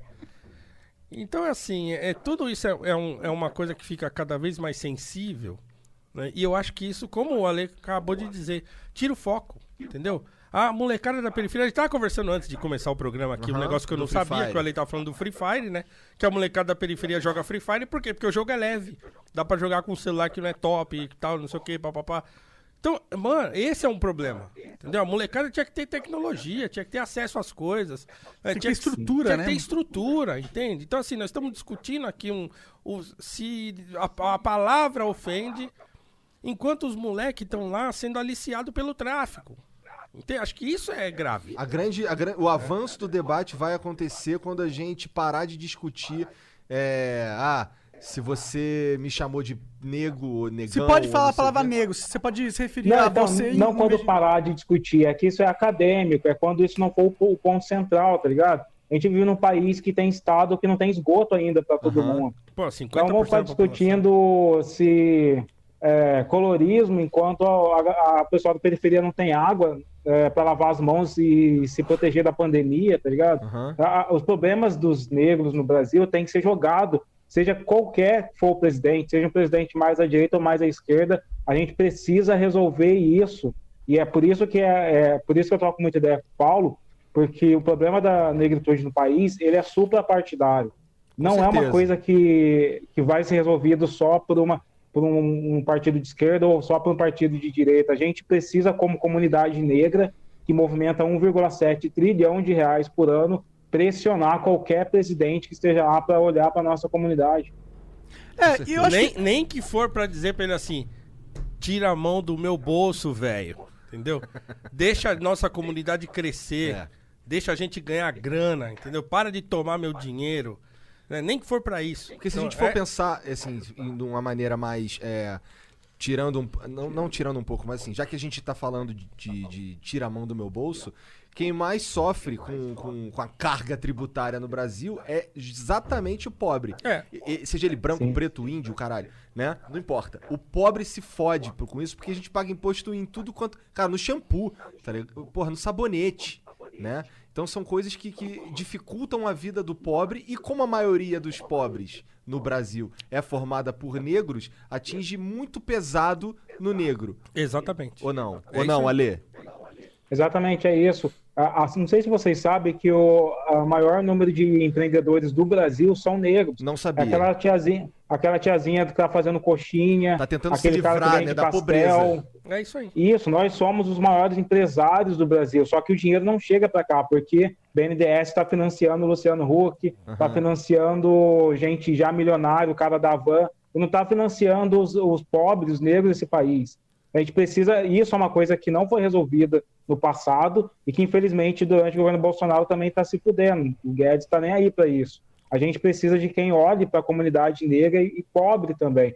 É, é democrático ter um recorte negro para olhar para a nossa população, assim como é democrático também olhar para esse recorte mais generalizado da pobreza. É, você pega, você pega, por exemplo, o sujeito abre uma portinha num, dentro da favela pra vender doce, né? Então, ele consegue te- é, é, fazer a casa de alvenaria, dar uma melhorada, melhora, o- compra um outro carro usado tal. Mas é a, a- a- não tem prosperidade. Mas fica ali Mas preso. fica naquele negócio. Porque, primeiro, ele não, ele não consegue legalizar aquilo. Porque se ele legalizar, ele quebra. Aham. É, então aí ele fica naquele negócio, tal, fica limita, né? Limita. O sujeito não consegue gerar riqueza. É, Então quer dizer, a, a periferia tem que, tem, que, tem que ter liberdade de gerar riqueza. Então, pra gente, pra começar, já que a gente tá falando sobre isso, é, uma, das, uma das medidas que seriam possíveis seria mudar o nosso sistema de Reforma taxa. tributária. É. Reforma tributária é, o- é a parada. É você Essencial. Mas uma reforma Essencial. tributária que, a- que, que, que tenha em foco o, o imposto sobre produtos. Exatamente. Acho que é uma- esse é um, é um problema seríssimo. Por exemplo, eu, eu sou contra, e eu nem sei, acho, que eu e o Ale nunca conversamos sobre isso, mas eu sou contra, por exemplo, eh, taxação de grandes fortunas. Porque eu acho Não que- adianta. Isso É, aí não, não então, existe. quer dizer, o é- cara só foge. É uma discussão, né? Então, quer dizer, tem gente que acha que é legal e tal. Eu sou contra. Porque, assim, eu, eu penso que riqueza é um produto. Produto do trabalho. É, é, mas é que tem. é, é, é, está a- ao alcance de poucos. Então, no Brasil, nós temos uma grande. Uma, a, a maior parte dos milionários brasileiros são milionários de patrimônio. É, então, quer dizer, quando foi a última vez no Brasil que surgiu um cara que ficou milionário, que gerou milhões de empregos e pá, não sei o quê? O cara Você é milionário de um dinheiro parado, é isso que você tá falando. É, tem um monte de gente assim. Ah, né? tem, tem muitos casos de sucesso recentes no Brasil, mas é claro que se a gente for olhar. Que, que entram para as 200 milionários da Forbes, não tem não. É, não, não assim, tem. Não, Caralho. não tem. É, o problema é, então assim, não- a gente gera pouca riqueza. né? E, e gera pouca prosperidade. pro- e, e principalmente en- na- nos- entre a população mais pobre, que é majoritariamente negra. Então, assim, não, não chega lá. Não chega no cara. Ele. é, Ele não consegue sair da, da, pobreza. Ele não tá consegue. Você precisa ter algo, né, no começo. Até, tipo, eu e o Igor, por exemplo, a gente não tinha família rica nem nada. Mas, pô, eu tive PC, eu tinha um PC que podia gravar um jogo, eu tinha acesso a jogar, tá ligado? Eu sempre tive as. Tipo, eu não tinha grana no meu bolso pra investir e criar um negócio. Mas eu tinha conhecimento e eu tinha acesso à informação, coisa que provavelmente o pessoal da periferia não tem Pá, a mesma a proporção. dificuldade- eu isso, acho que- isso, Monark, já é tipo uma característica da segregação brasileira. Sabia que só 36% da internet brasileira é de negros? É uma- ou A gente seja, vê aqui, por exemplo, durante essa pandemia, que existe um grande número de pessoas que não conseguem acessar o auxílio emergencial porque não tem tecnologia. E na escola Então, também, a mano. gente- Na escola também. É, Você é professor da aula em escola pública É, e os tem, caras não tem, conseguem estudar. tem aluno que, não, que não, não tem, não tem computador. O celular não dá, não funciona. O Google Meet lá pra ele não funciona. Então tem um monte É, então, de e a gente assim. pegou um governo que acha que as escolas estão propagando o comunismo quando não propaga nem Wi-Fi. Exatamente. Cara. Exatamente. Quando eu falo pros caras, ó, eu escrevi A uma tá série. rindo, mas é triste. Não, eu escrevi uma série de ar- duas séries de artigos na Gazeta do Povo sobre isso, em que eu falo, numa delas eu falo, o- vocês estão vocês estão maluco de achar que o problema da educação brasileira é o Paulo Freire, caramba. Assim, te- é, o Paulo Freire é um problema? Tá, pode até ser um problema. Depende mas ele tá olha, né? muito longe de ser É o- que tem os problemas que não depende de quem olha. né? Entende? Então, assim, ca- não, tem, tem coisa muito pior. Né, pra, pra quando- essa é uma. Então, assim, eu adoro usar recurso audiovisual, por exemplo. Uma escola pública, cara, esquece. Então, assim, é uma Esquece. ou outra escola que tem. Né? Então, assim, eu dou aula numa escola que tem. Tinha um anfiteatro bacana tal, de repente, aí quebrou, não pode mais usar. Aí acabou. E é uma questão de vontade política só, não é? Porque é, tecnologia e capacidade de montar essa estrutura não é tão difícil assim. Nós três aqui montamos uma estrutura que uma escola poderia ter montado e que poderia ser usada para dar aula, né? É, eu acho que é vontade política. E é, e é claro, né? Nós estamos falando de, de, de coisa pública, é burocrático. É. Então, quer dizer, vai- pra você. Se, imagina se esse espaço de vocês, esse monte de coisa que vocês fizeram aqui, fosse pra fazer, por exemplo, eu sou o diretor de uma escola, quero montar um estúdio como esse aqui, um lance desse aqui. Nossa, Putz, nossa, treta. cara, não, você, ah, tem que fazer o requerimento, tem que fazer preencher não sei das quantas. E a câmera, você não pode comprar, você só pode comprar em tal lugar, né? E aí esse tal lugar tem que sair um memorando do não sei do que. Entendi. Então, Isso, isso, cara, isso aí, em algum momento, na sua opinião, isso serve pra pra defender algum interesse da escola? Esse- essa Não. burocracia em si? não, isso é Por que, que você acha que tá. Por que, que vocês acham que as escolas públicas hoje funcionam? Por que, que tem tanta burocracia envolvida na, na administração pública? É pra evitar roubo? Não adianta. Não, acho que, sei lá, eu acho que assim, o, o burocrata ele é feito pra isso. Então você enfia um monte de gente dentro de uma sala lá e, e o cara fica criando regra. Eu Os chamo caras são- também de síndrome do pequeno poder. Quanto mais Exatamente, truncado isso. for, tipo, o processo, mais pessoas se sentem poderosas Ex- no é meio isso desse aí. processo. entendeu? É isso aí, é isso aí, é isso aí. Isso acontece em, qualquer coisa, pô, vocês sabem. É, a a, gente- gente, sabe. a gente tem A gente convive sufoco, com isso é. o tempo todo, né? É. Então, assim, desde o porteiro do prédio que a gente, que a gente comentou aqui, que o cara fica tentando controlar você pra entrar, pra sair, então, ou o guarda do banco, né? Então, assim, tem a síndrome do pequeno poder. Então, todo mundo que tá dentro Eu do- sou, por exemplo, a favor um pouco dessa discussão, que eu acho que é possível a gente discutir as taxações das grandes riquezas, porque se você começa a observar, tem uma estatística de que os milionários brasileiros eles só fazem manutenção de uma herança que eles vão carregando. É, eles não geram, tipo, eles não produzem, não são Isso, produtores. é- é produtores no falei. Brasil são pessoas pobres. Quem está criando a riqueza no Brasil mesmo é a galera pobre, mas quem está usufruindo é quem está herdando. Então, é uma discussão longa, uma discussão que eu acho que o Brasil deveria ter no Congresso, deveria ah, chegar numa coalizão, porque os países europeus que são do primeiro mundo, eles já discutiram isso e alguns deles utilizaram as taxações da- das grandes riquezas também.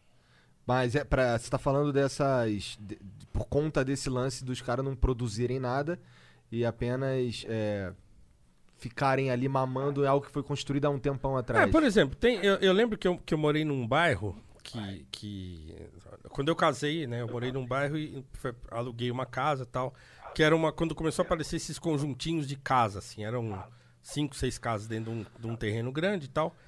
E aí depois eu fiquei sabendo, depois de um tempo, acho que foi da imobiliária mesmo que disseram, que, que a dona daquela, daquelas casas era dona de mais, sei lá, t- 300 casas no bairro, entende? Então, assim, o que, que essa pessoa tá gerando? Nada. Ela, ela paga uma imobiliária, uma grana pra administrar aquilo lá. E é isso. E como é que Então, a gente assim, tem resolve muita isso? gente que Sabia, tem. Ô Monark, por exemplo, 60% do Brasil vive de aluguel, não tem casa própria.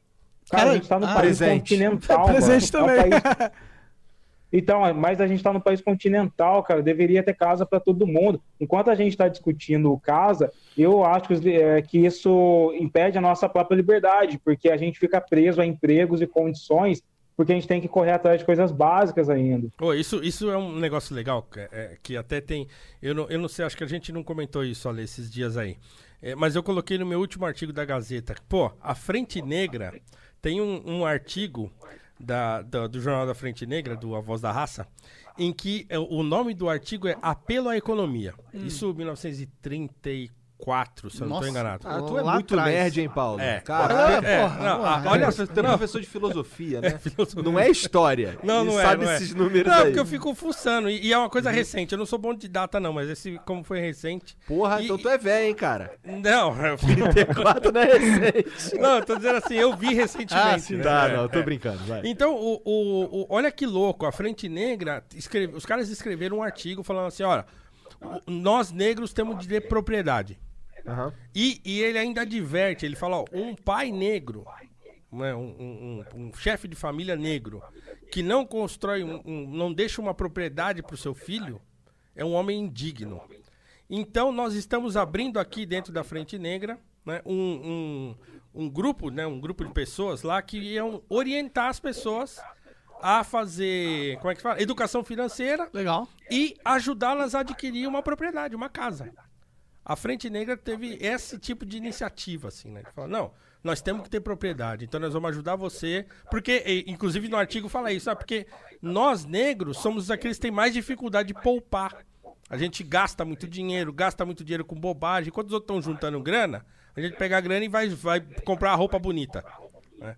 Então, não, então nós temos que aprender a poupar, porque senão nós vamos continuar para trás. Então eu acho isso muito louco. Os caras, um, um- grupo de movimento negro relevante, como foi a Frente Negra, preocupado com esse tipo de coisa. Né? Então eu acho isso louco pra caramba, mas, mas vê, não aconteceu, né? Então quer dizer, estamos até hoje nessa batalha desgraçada de assim. É uma, eu, eu tenho, graças a Deus, tenho uma casa própria, mas não é minha. É, porque eu tenho mais, mais 10 anos pra pagar. Já paguei 10, tem mais 12 ou 13 pra pagar. né? E, e assim, e não é barato. Já fiquei devendo a ponto de ter que ir lá eh, chorar pro, pros burocratas falando assim, pelo amor de Deus, ó, eu perdi o emprego, saí, mudei, mudei de área, tô ganhando muito menos, não tem como a gente renegociar minha dívida. E não dá. Não, mas como não dá, isso, assim... isso, isso me deixa puto, sabe? Porque a gente tem no Brasil estado pra gente rica, e a gente não tem estado pra gente pobre. Eu descobri recentemente que esses hospitais particulares, o Sírio-Libanês, esses hospitais grandes, eles são subsidiados pelo governo através de isenções fiscais.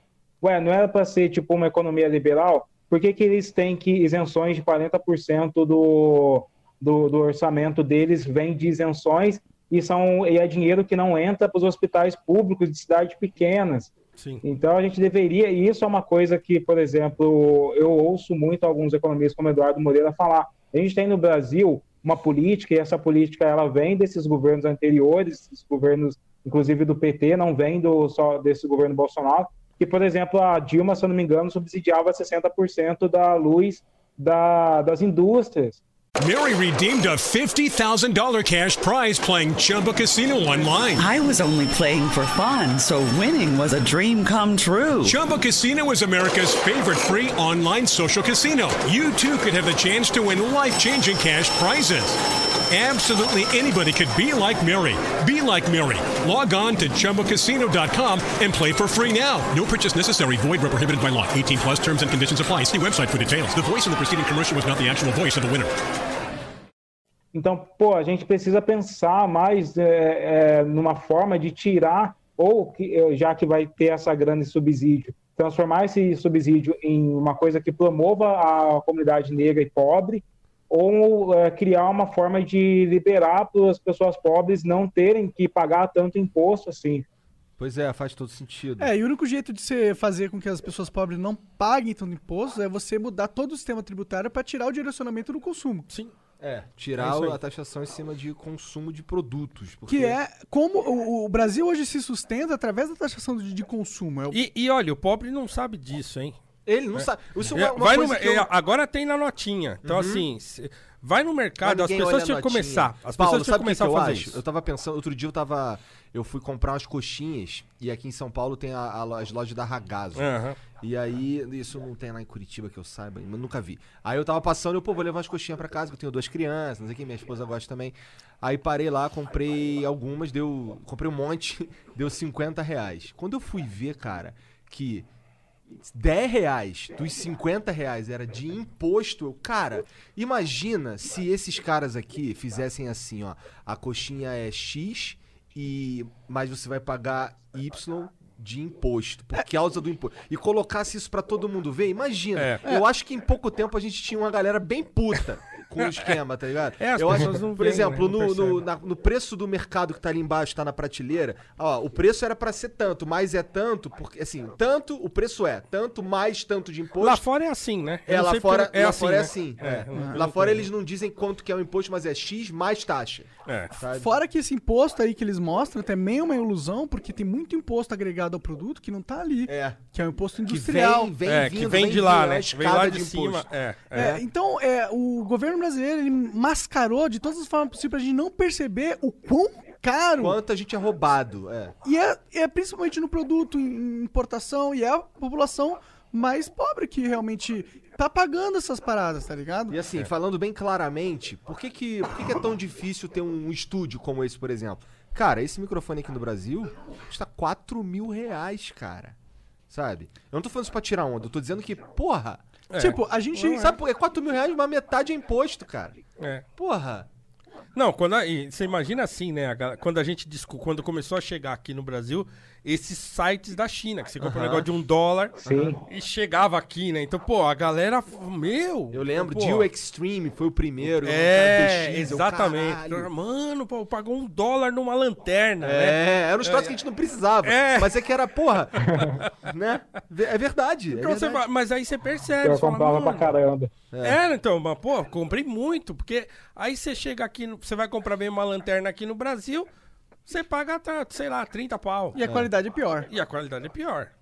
Então, assim, cara, você, e, e assim... Ou é a mesma lanterna, foda-se. É, que seja, que É, seja. é. é.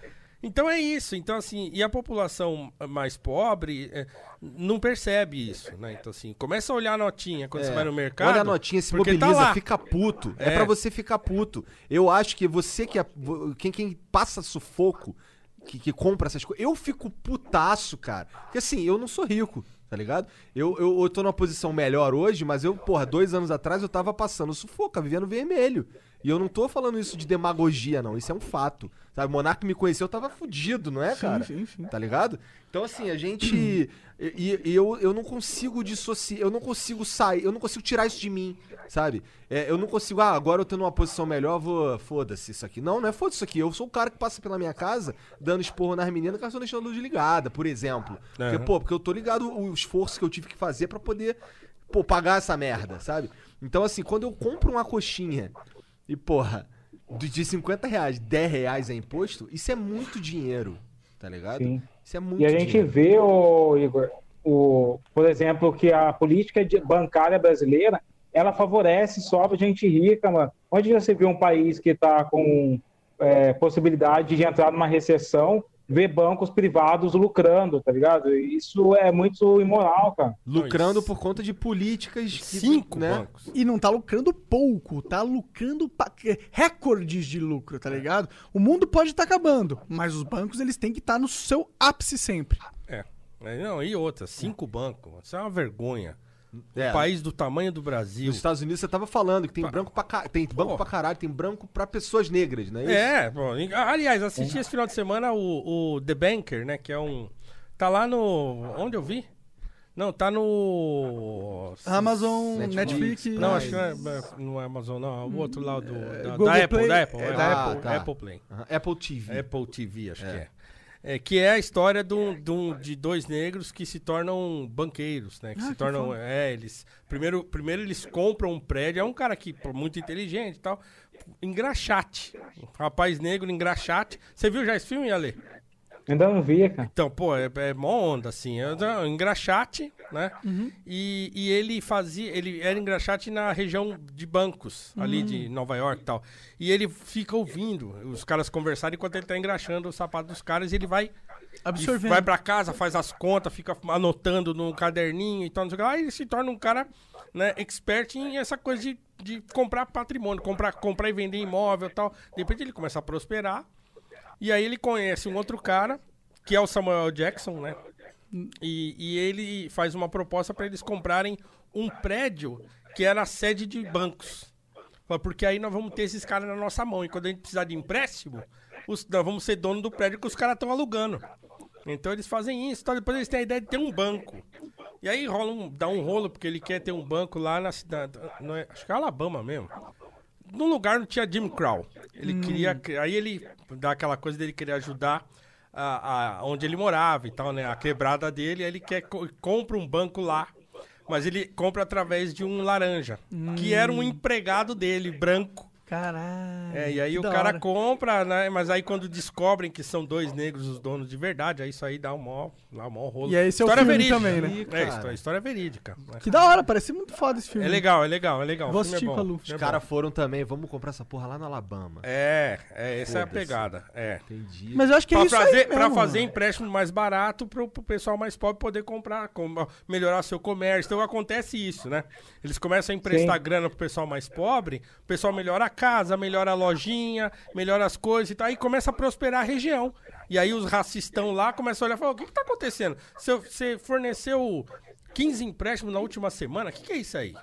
Não, eu fiz porque eu tô dando oportunidade, tal, o rapaz branquinho, laranja falando e tal. Mas aí dá, no final dá merda, né? Cara, que legal. Isso é uma coisa que, por exemplo, o Brasil já tinha algumas discussões. O Sebrae mesmo já tinha um lance de olhar para os afroempreendedores. Só que daí você veio o, presidente, através do Guedes, queria acabar com o, o S, o sistema S, né, do. Sebrae, do Sesc e tal. E aí você vê novamente, através do Guedes, ele dando subsídio para proteger bancos durante a pandemia. Enquanto a gente tem uma população que não conseguiu ainda receber a primeira parcela do auxílio emergencial. Então, isso tudo acaba é, interferindo ou atingindo o recorte racial de uma maneira mais pesada, cara.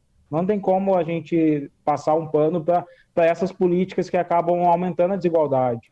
É porque elas são, elas estão, talvez elas sejam políticas acertadas é, num escopo é, universal das leis, mas como a prioridade tá talvez é, errada, ela acaba prejudicando a população negra porque ela é, é a- a- por exemplo, o sistema S, como você está falando, é um, um sistema que dá um suporte a essa população, mas que não necessariamente ela precisava do, do suporte desse sistema, né, porque talvez esse sistema não seja o mais eficiente possível, mas ela precisa desse suporte. E acabar com esse sistema sem antes fornecer um suporte alternativo é um erro de prioridades. Exatamente, porque uma das dificuldades de afroempreendedores não é, é, é a falta de conhecimento, a falta de acesso à faculdade de administração, falta de palestra, de eventos. E aí o Sebrae fazia essa proximidade, de- pegava tipo é, manicures e dava um cursinho de administração para elas. O negócio não vai prosperar só porque você quer, você tem que estudar para isso prosperar. Então, quando você tira um dinheiro disso e não dá uma outra forma de ter acesso a essa, a essa formação, você está novamente criando um abismo para que pessoas que tenham dinheiro, que ocasionalmente no Brasil são brancas, consigam acessar universidades e palestras, e quem não tem dinheiro está na periferia, fica ali ah, sozinho à deriva, tá ligado? Pode crer. Eu, eu concordo, eu concordo. E esse é o problema do, de você tentar arrumar o Estado por fragmentos. Porque o Estado é um, é um conglomerado tão maluco que quando você tenta mexer um fragmento só, você talvez desestabiliza a, a estrutura tão forte que você simplesmente você não consegue tirar aquela estrutura que não funciona. Bom, eu confesso tá que, presa ali. que às vezes eu tenho a dificuldade de enxergar essas coisas, talvez porque elas não me atinjam diretamente, mas eu entendo, eu entendo isso que você tá falando e eu, eu concordo pra caralho. Quando você mexe em uma coisinha aqui, que quando eu olho e, e da maneira como ela é exposta, ela me parece acertada, mas ela, ela desestabiliza as coisas de base que fodem com tudo. né? É, e esse é o grande problema, acho que da, da, da gente, da população que tá tentando mudar o sistema que a gente vive e não consegue. Porque tá todo mundo tentando defender o teu, tá ligado? É, eu vou, quero mudar essa parte do sistema. Então vamos lá, vou puxar essa parte do sistema. E você tá puxando. Aí tá, tá um cabo de guerra da sociedade pra tentar desmontar o sistema que acaba fortalecendo o sistema. Porque a gente não tá se organizando pra derrubar ele. A gente tá difundindo a nossa, nossa capacidade de atacar o Estado. E acabamos é, De- sendo... Dividindo a É, capacidade. e a, a gente acaba sendo menos eficiente na nossa missão, eu acho. É, eu- é, é que eu acho que assim, é, a gente nunca vai Aquele ser momento tipo um que, ó, povo só, tá eco, ligado? o eco. É, a gente nunca vai ser tipo um só povo, a gente nunca vai ser é, uma só condição, sempre vai ter, a gente sempre vai ter as diferenças. Eu acho que a gente tem que aprender a conviver e tentar buscar o- uma equalização. Por exemplo, eu sou muito a favor das cotas, o Paulo ele não é a favor das cotas. Eu acho que cabe a gente discutir, e falar, beleza, então como que a gente vai resolver esse problema? Vamos sentar e vamos trocar uma ideia? O que não é legal é que, como o Ventralbe fez ontem, de tipo, sair chutando tudo, tá ligado? Eu vou sair do, do MEC, vou cortar esses programas e foda-se. A gente precisa discutir, a gente precisa. é, o que fica melhor para você? Já, se as cotas não são boas e é possível de- questionar elas sim, como, qual outra forma que a gente pode garantir acesso à educação para as pessoas negras que não sejam as cotas? Sim, total. A gente tem que fazer essa discussão. E é isso uma- um, um ponto que eu queria falar. Tipo, vocês podem discordar eh, na política de, co- de cotas, mas vocês concordam pra caralho que o, o- o preto ele tem que ter acesso à educação e à, à capacidade financeira de investir. Vocês concordam nisso? Tipo, o fundamento, vocês concordam. A única coisa que vocês não concordam é a estratégia para atingir o fundamento. Sim. Mas vocês têm uma, uma- um link, uma união. E, e essa união, é, ela, é- eu acho que é compartilhada com pessoas que não são negras também. Porque a pessoa que não é negra, ela, ela quer. Pra ela faz sentido o negro ter acesso também. E, que eu, e eu acho que isso vem da, da seguinte mecânica. É, todo ser humano é um potencial, na minha opinião. E existe seres humanos que já desenvolveram o potencial a- de certa forma. E a partir do momento que você evolui esse potencial, se torna cada vez mais difícil de você subir ele, é, aumentar ele, ele cada vez mais em, em proporção, porque você já tem um potencial grande é, que você já atingiu. Quando na população desfavorecida, esse potencial ele está latente, ou seja, a capacidade de explosão desse potencial, eu acho que ele é, é infinitamente superior do que a capacidade de explosão de alguém que já está bem de vida, alguém que já construiu, alguém que já tem todos os benefícios. Por isso, pra gente que não é da população desfavorecida, é importante que a gente extraia esse potencial latente da sociedade, porque vai fortalecer a sociedade de uma maneira abrangente, muito mais eficiente do que se você só focar em fortalecer quem já está fortalecido. Sim.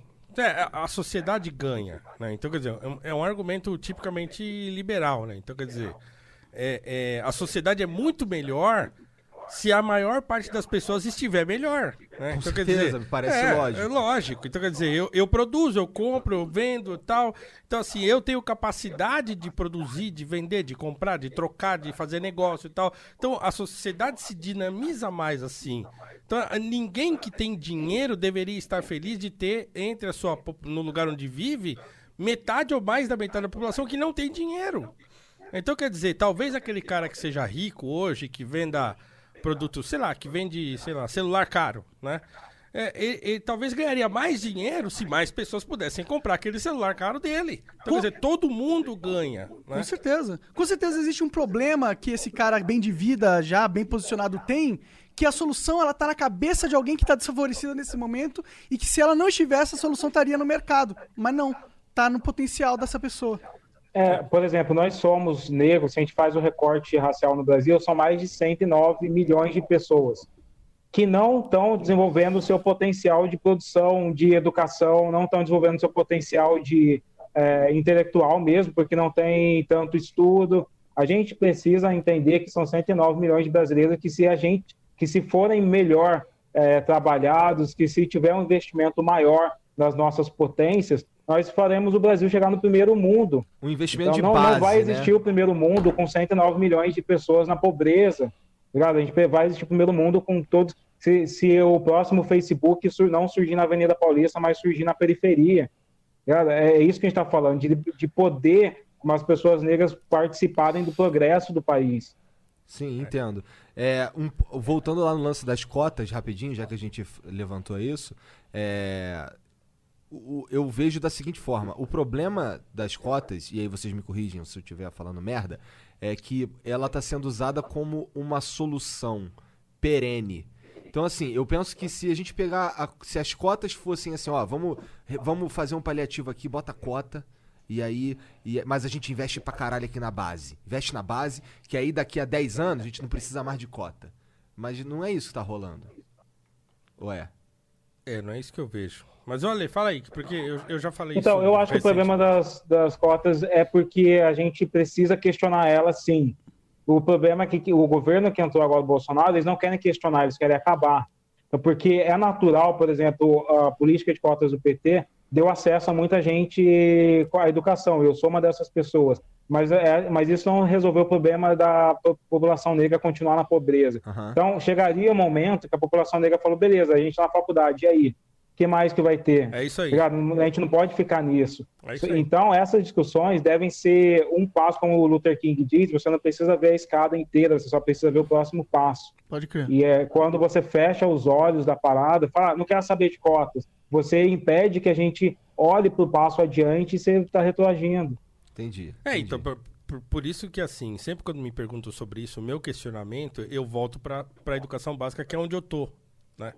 Onde eu tô trabalhando. Então, assim, eu acho que educação, como eu já falei aqui para vocês na- da outra vez, a educação é um processo integral, demorado, né? que, que toda criança deveria ter possibilidade de desenvolver. Então você pega aquela criança da periferia, por exemplo, que vive numa situação eh, de mais eh, vulnerabilidade. Cara, essa criança precisa muito ter uma educação boa de maneira integral, desde o primeiro ano. Né? Então não, não adianta você pegar essa criança, família disfuncional e não sei o que, começa a trabalhar cedo e tal, e vai aos trancos e barrancos, aí chega lá na frente, ela faz uma faculdade. Então, p- pra mim, ela vai fazer, tal, talvez se forme, talvez arrume um emprego até.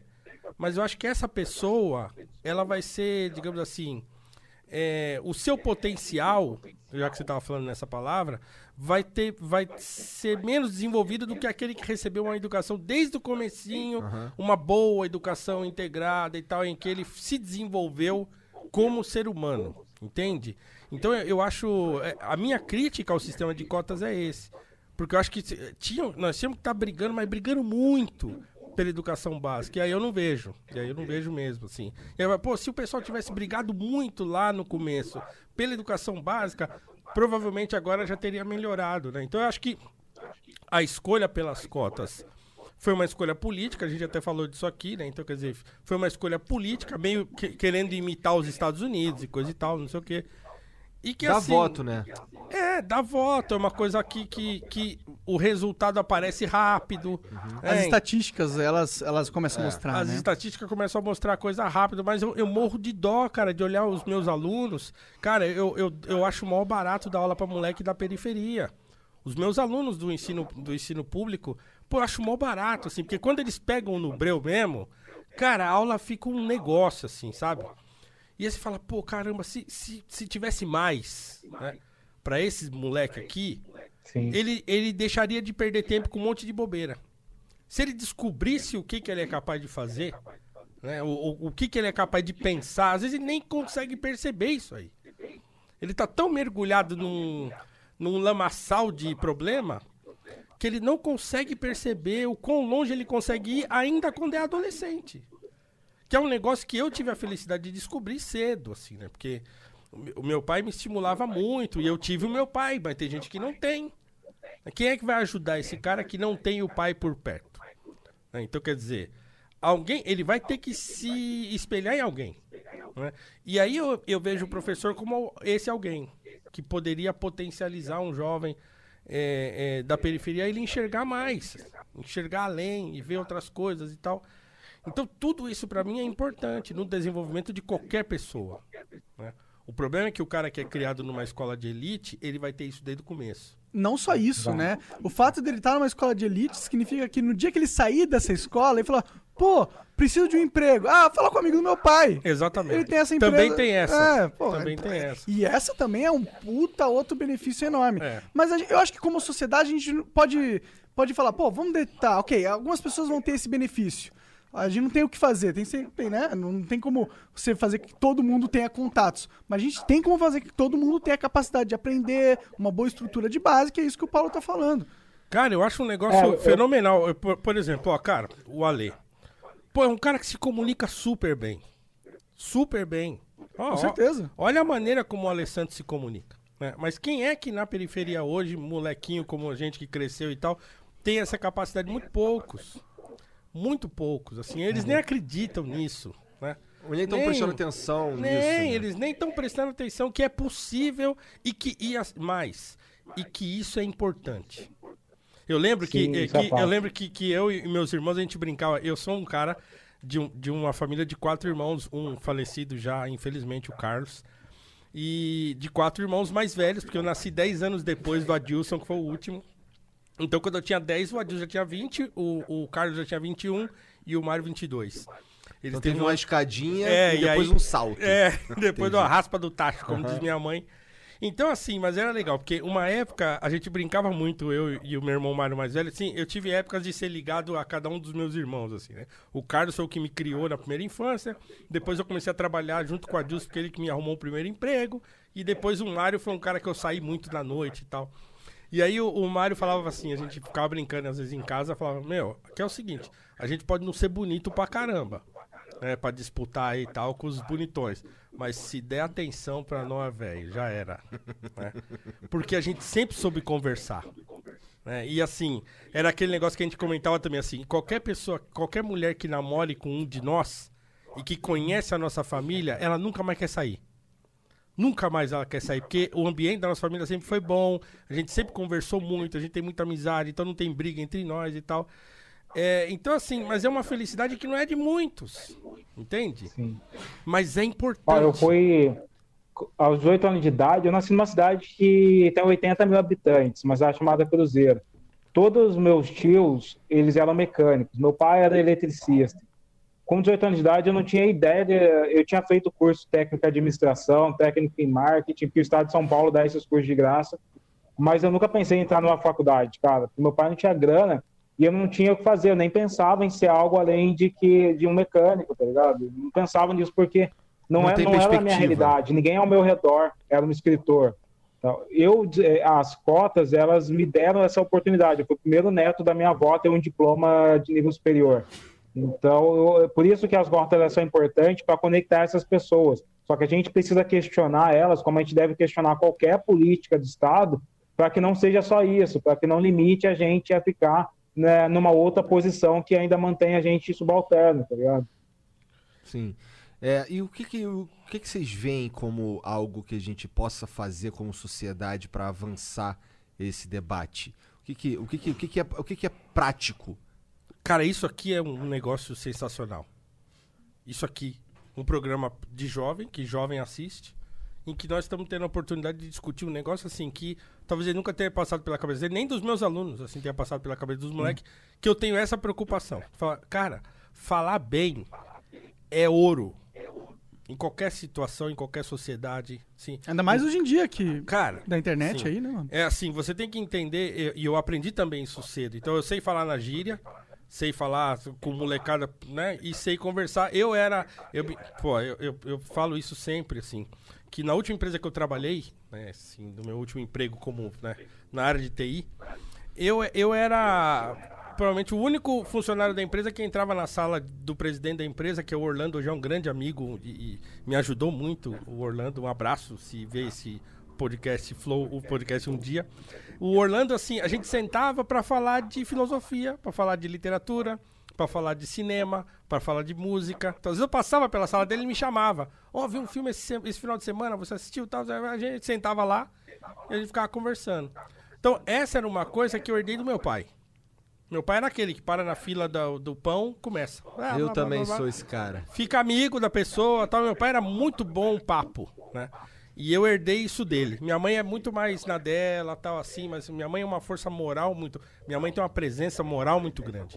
O meu pai já era aquele cara assim, bom papo tal. Então, e, e- eu aprendi, vendo inclusive o meu pai, né, os relacionamentos que ele tinha, as relações dele e tal, o quão isso é vantajoso.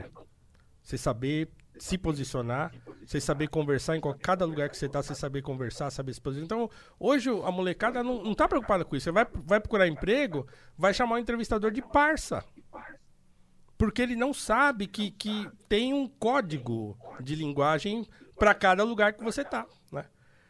Esse é um negócio importante pra caramba.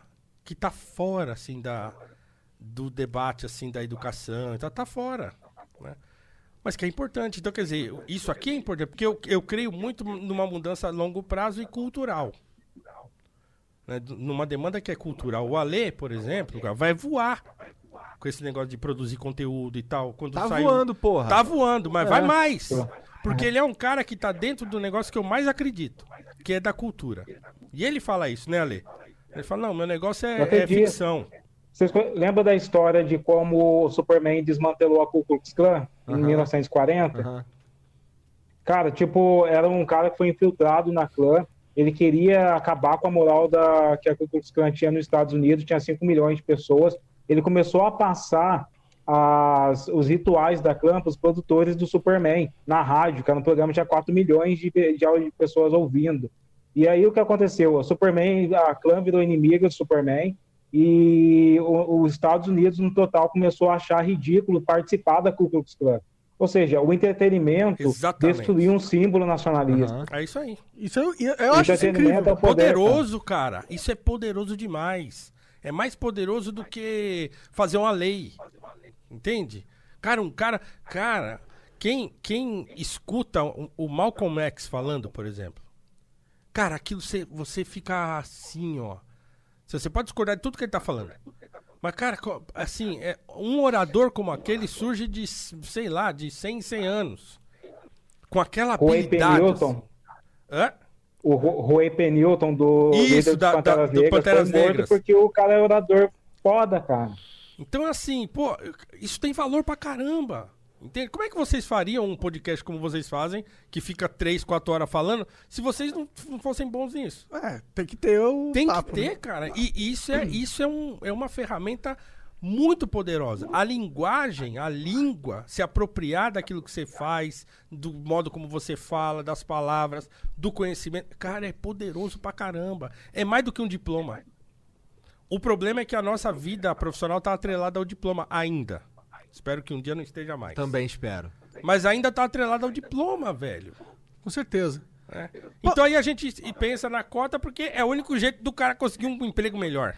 Ah, Tu concorda com isso, Ale? Tu acha que na prática o que a gente pode fazer é parar de, pe- de, de, de perguntar se falar nego é racista ou não e começar a fazer o moleque acreditar que ele é capaz sim e não. Sei lá, vai, fala aí. Isso, isso, é, isso é importante também, esse lance de, é, de discutir as coisas, mas é uma questão muito acadêmica, deixa para os acadêmicos. Eu acho que a gente tem que produzir e, e abrir espaço para quem quer produzir, tá ligado? A gente precisa fazer essa garotada jovem não apenas consumir jogos, mas aprender a produzir jogos também. A gente precisa que a galera não só consuma Netflix, mas escreva os próximos filmes. A gente precisa colocar o nosso imaginário em todos os lugares da cultura, na música, e que infelizmente ficou muito relegado a só uma população branca e elitizada do país, mas que a gente precisa produzir. E quando eu digo que a gente precisa produzir, é importante a gente estudar para produzir, porque até mesmo para fazer rap, eu falo muito disso com o Emicida, com o Rashid e também com o Paulo, você vê que existe uma indústria do hip hop nos Estados Unidos que é de muito estudo, muita teoria. Te- Você tem, é, você tem bibliotecas de Boston ensinando hip hop para garotada, tá ligado? Foda. Então não é só, o problema não é só criminalizar o funk. A gente deveria ter o Ministério do Funk, como tem o Ministério do K-pop na Coreia. Pega isso que o povo já está fazendo, melhora, dá ferramentas para ele melhorar, vai estudar, vai misturar com música clássica, dá todo o repertório que as pessoas precisam e deixa o, o- o povo fazer aquilo que eles querem com aquele produto, tá ligado? Entendi. Eu acho que é muito parte da educação, muito parte dessa da gente ter, não se limitar a só falar com pessoas iguais, não se limitar a só tipo acreditar em uma via ideológica apenas. Isso vale para todos os lados. Nunca vai existir um mundo que só vai ter negros de esquerda, e nunca vai existir um mundo que só vai ter negros de direita. Então tem uma hora que a gente precisa parar de se limitar a essas coisas e pensar em progresso coletivo, tá ligado? E eu acredito muito nisso, é o que eu pratico na minha vida. Foda. Inclusive, o Emicida vai estar no Poucas aí semana que vem. É, eu não sei exatamente o dia, mas eu vi que o Cauezão lá mandou. Sou fã pra caralho do Emicida. Minha mulher é fã pra caralho do Emicida. Minhas filhas leem os livrinhos lá do Emicida, sabe? Muito foda. Então, vai lá ouvir o que o cara tem pra falar. O que, que tu ia Foi, falar aí? foi um negócio legal o, o Ale tocar no negócio dos Estados Unidos e o hip hop, porque eu escrevi sobre isso recentemente por conta daquele, daquele reality de rap que tem no Netflix, o Richmond Flow. Cara, eu assisti aquele negócio e a gente ligado ficava, coment- eu ficava é, comentando com a lei Aham. e tal, assim. Cara, o último episódio eu assisti chorando quase de cabo a rabo, assim. Chorando mesmo, chorando, de, de ver o que os caras estavam fazendo e, e começar a chorar. Falar, mano, como é que pode um negócio desse? Porque é, é aquele negócio, você, pe- você vê a história, né? Então o primeiro episódio é eles vão pegar, eles vão em Atlanta, como é que é? É, Atlanta, Chicago, é, Nova York e Los Angeles, né? Cada dia com, com um grande é. nome do rap diferente. Isso, né? é. Aí Aham. tem Cardi B, Cardi o, B. o Chance the Rapper e O o, T.I. e o T.I. E, e- e O o, Ti- mas tem o Snoop Dogg que participa também. Do né? primeiro, é. Aham. E assim, eles fazem. É um reality. Snoop Dogg e é muito foda, só É. pra deixar aqui Não, é, registrado, o cara é foda. Cara, e assim, não, e, e aquele negócio que ele faz, né? E assim, pra quem não viu, vai spoiler aqui. Né, o que ele faz com o D-Smoke, que é o cara que ganha o negócio, na primeira apresentação, cara, eu chorei vendo aquilo. É lá. muito foda, é de arrepiar. De é. foda, arrepiar! a- o, como Mano, ele é sacou, mano, como ele sacou aquele cara. Ele olhou no olho do cara, quando o cara terminou. Ó, eu até arrepiei, eu arrepio de falar. Ele olhou no olho do cara e falou: de onde você vem? Eu sou de Inglewood, e que é um- uma região ultra violenta, né? Não, mas de onde você é mesmo? Não, eu sou de Inglewood. Não, é. Da onde? Não, eu sou de Inglewood, Califórnia, tal, não sei o quê. Aí o, o Snoop falou: Eu só fiz as perguntas pra ver se você não tinha se deixado, se caído, né? Pra ver se você tinha resistido e tal. Cara, aquele negócio é poderoso. É. É, então você vê assim. é, e, e outra, você pega aquele monte de. Aqui, tem um carinha, aquele branquinho, que mora com ele Flowers. com a mãe. Não, o outro, aquele outro, que vai quase até o fim. Ah, que ele ligado, mora com a o mãe. E é isso, que, que o, o, o pai violento foda. pra caramba, aí ele mora com a mãe num cômodo só, a mãe trabalha em três empregos, uma vida desgraçada do moleque, cara. Aí na hora que solta o moleque no palco, assim, Blue, vai. Cara, você fala, mano, olha o que tem dentro desses moleques. Olha o que tem dentro desses moleques. E aí, e aí o que acontece? Uma puta de uma produção com dinheiro pra caramba, falar pros caras o seguinte, ó, você tem que 18 horas pra produzir uma música, Pra compor um rap, ah, tal que a letra não é uma, uma poesia do, do, né? É, Não é, né? mas, mas é uma letra de rap, uma letra. Mas é difícil fazer uma letra que pega também, né? Exatamente. Então, se fazer uma letra, tá, encontrar um beat, então eu vou te dar um produtor, então aí dá os melhores produtores do mundo pro cara, né? Então, quer dizer, com recurso, o moleque ferradinho lá da periferia faz um pão. Cara, você pega Sim. aquela, aquela London Bee, que é a mina que o, que o, que o Ale se apaixonou, assim, gente fala, mano, essa Pode mina é demais, cara. E assim, você pega aquela menina, cara, olha o que, que ela faz. Fala, cara, um negócio. E aqui a gente não tem. Aqui os caras acham que rap é. Não, é, é vida louca só, e periferia e tal, não sei o quê. Não, cara, tem que ter uma indústria. Tinha que ter aqui um negócio parecido com aquele.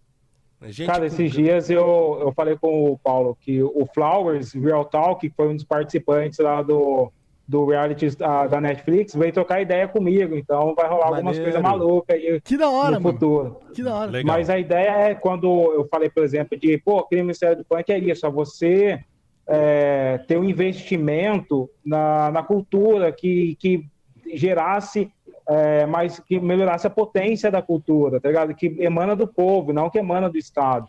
Então, é, é, é disso que o hip hop faz nos Estados Unidos, é você pegar uma cultura que já gera dinheiro, que é sucesso, que impactou o mundo todo, você fala, cara, como que eu posso otimizar isso daí para acontecer, né? O maior youtuber do, eu acho que do mundo é o Condzilla, não é? É, eu cara acho que tá bombando pra caramba. É, é, em números absolutos. Não, então, Sim, é, é número pô, absoluto. Então é muito isso. Pegar algo que já está funcionando, que, que veio das periferias, e falar, galera, como eu, eu posso transformar isso num produto que valorize comercialmente ou que leve a cultura nacional para fora? É, e coisas que são discussões que o Brasil não tem porque a gente não está trabalhando com a potência desses 109 milhões de pessoas negras que estão na periferia. Não, e também tem aquele negócio de assim. É, é, como é que eu diria? É assim, é da periferia. Então criou-se essa, essa coisa de é, glamourizar uma coisa chamada cultura da periferia, não sei o que, não sei o que lá. Só que assim, o negócio é jogado, né? Então tá tudo muito limitado. Então, igual a gente tava falando do funk. Então, assim, o Condzilla foi um cara que pegou o funk, que é um negócio super marginalizado, então, não sei o que e fez a série lá. Pô, uma série boa. Né? A série dele lá, com a Sintonia. É, sintonia. É uma série boa. Então você fala assim, assiste e fala, pô, legal, tem sentido tal. É legal a história, pá. Então, pô, legal. Pô, agora, a cultura hip hop no Brasil, que é uma coisa consolidada, o rap tem público pra caramba no Brasil. Pra dúvida. caramba. Crescendo cada vez É, mais. eu também. diria que o ce- é o cenário de música que mais cresce atualmente, né? Então, assim, tem. Pelo tem- menos o que eu vejo na internet. Assim. Não, é, tem, tem muito público. É um, é, um, é um segmento consolidado, né? Mas é um segmento que não, que, que Meio não tem. abandonado também, né? É, então assim, como é, como é que nunca apareceu no Brasil um filme sobre isso? É, nesse sentido Por que eu exemplo, tô dizendo, que ele é, é, meio é. abandonado. Meio abandonado. E também pega que o Brasil ele é abandonado de filmes também, né? Também, é. Então, quer dizer, não tem filme sobre isso, mas não tem filme sobre, Sobre nada. porra nenhuma. Só Não, tem é filme pro- sobre o sertanejo, dois filhos de Francisco. Então, você vê? E Então, polícia cara, também, tem filme de polícia. Agora, é claro, e- isso não significa que, assim, claro, tem um pouco de, da galera não ter essa mentalidade, e também é importante. Então, quer dizer, se o cara tá lá na periferia, não passa nem pela cabeça dele, que é importante ele fazer um filme, por exemplo, né? É que é importante ele escrever um livro, sei lá, não sei. Mas, assim, é muito isso, muito o cara que tá lá, ele nem sabe que esse negócio é importante. É acreditar, né? É essa, essa mentalidade de business, digamos assim. Sim, né? sim. Que, que a periferia tinha que ter, o cara da arte tinha que ter. Então, porque no Brasil também não tem essa. Como os Estados Unidos é, um- é o, é o- são os, os pais do entretenimento, então, quer dizer, todo artista lá, por menor que seja, ele tem essa visão. Ele tem essa visão do business e o caramba, ele não tá Sim, é vacilando. verdade. né? Aqui não, aqui o cara tá na periferia, ele acha que ele fazer um rap, cantar e tal, e beleza. Né? Mas isso, Paulo, não é só a galera da periferia. Por exemplo, o mercado literário brasileiro é muito dependente do Estado, cara. Eu estou falando de grandes, eh, de grandes eh, livrarias, tipo Martin Point, essas, essas maiores assim, que vem, que só sobreviviam vendendo para o Estado. É Né? Verdade. o Estado brasileiro é o Estado que mais compra livros no mundo. É. É o maior comprador de livros no mundo. Elas não aprenderam a desenvolver um mercado que, por exemplo, desse oportunidade a pessoas negras, que lançasse novos nomes. Elas elas estão preocupadas em pegar nomes que já são feitos. A gente precisa que a cultura brasileira tenha um pouco esse, esse negócio do business, sim, cara. Falando de entretenimento, a gente precisa olhar mais para Hollywood do que para esperar que o Estado compre os nossos produtos. Agora, é claro que essa, isso que a gente está falando aqui não é uma coisa absolutamente popular dentro dos meios é, assim, que militam e coisa e tal, porque, claro, grande parte deles tem uma, vis- uma visão outra, né? E uma, e uma, e uma, não é uma corrente, mas um, um grilhão político. Sim, sim. Então, assim, porque é claro, o que a gente tá falando aqui, né, se tivesse entre nós aqui um, um marxista raiz, ah, cara, ele estaria aqui dando pirueta, né? Cambalhota tal. Ah, que isso aí tudo é coisa burguesa. É, então, não, melhor é planificar, entendeu? Melhor, Nivela por baixo. Planifica, fica todo mundo igual, tal, não sei o quê. Então, assim, claro, e daria uma, uma discussão do caramba com alguém que é mais, que, que seria um marxista raiz e tal. Inclusive, eu acho. Eu adoraria conversar com um marxista raiz nessa cabeça. É, e- então assim, e, e claro, e nós estamos falando coisa aqui que não são po- populares dentro de, um- de uma ideia mais, mais voltada para o marxismo e que, de fato, é, é, é majoritária dentro dos movimentos hoje, né?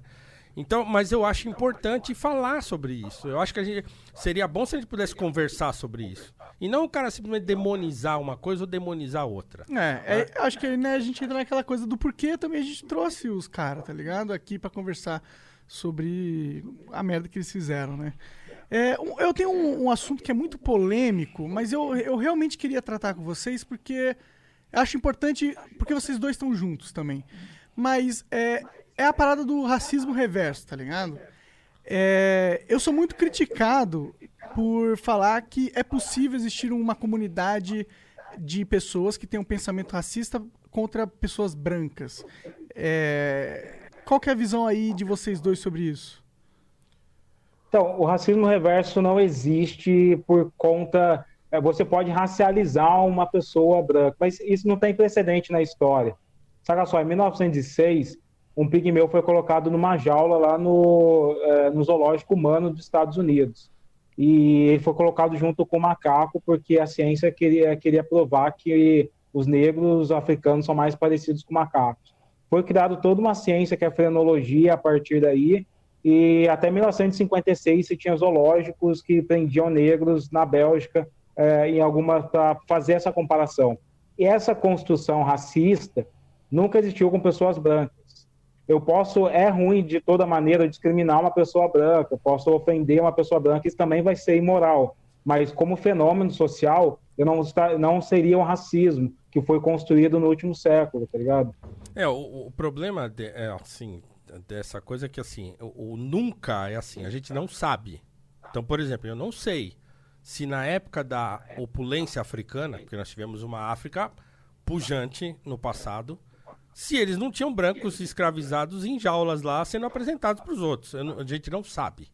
Então, é tudo isso, claro, isso surge no momento que tem foto, que tem registro escrito e tal. Então aqui. E, E, aí a coisa como, a como a sociedade tá em 2020. É, então, e assim, essa coisa do zoológico que o Ale tá trazendo é uma coisa que tem foto. Isso, isso é chocante. A escravidão colonial tem foto. Nós temos foto de gente escravizada, acorrentada e tal. Cheio de marca nas costas. Cheio de marca nas costas. Então, é- essa, essa é a novidade do mundo moderno.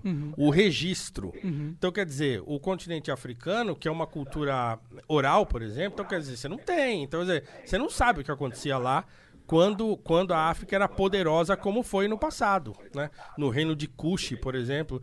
Então você vê, assim, é- é- é, tem coisa que a gente não sabe. E na, e na guerra, a prática de fazer escravos é comum em qualquer ponto da história da Sim, humanidade. sim, né? não- e não estamos nem, nem questionando essa, esse negócio. O Escravidão problema é, é diferente.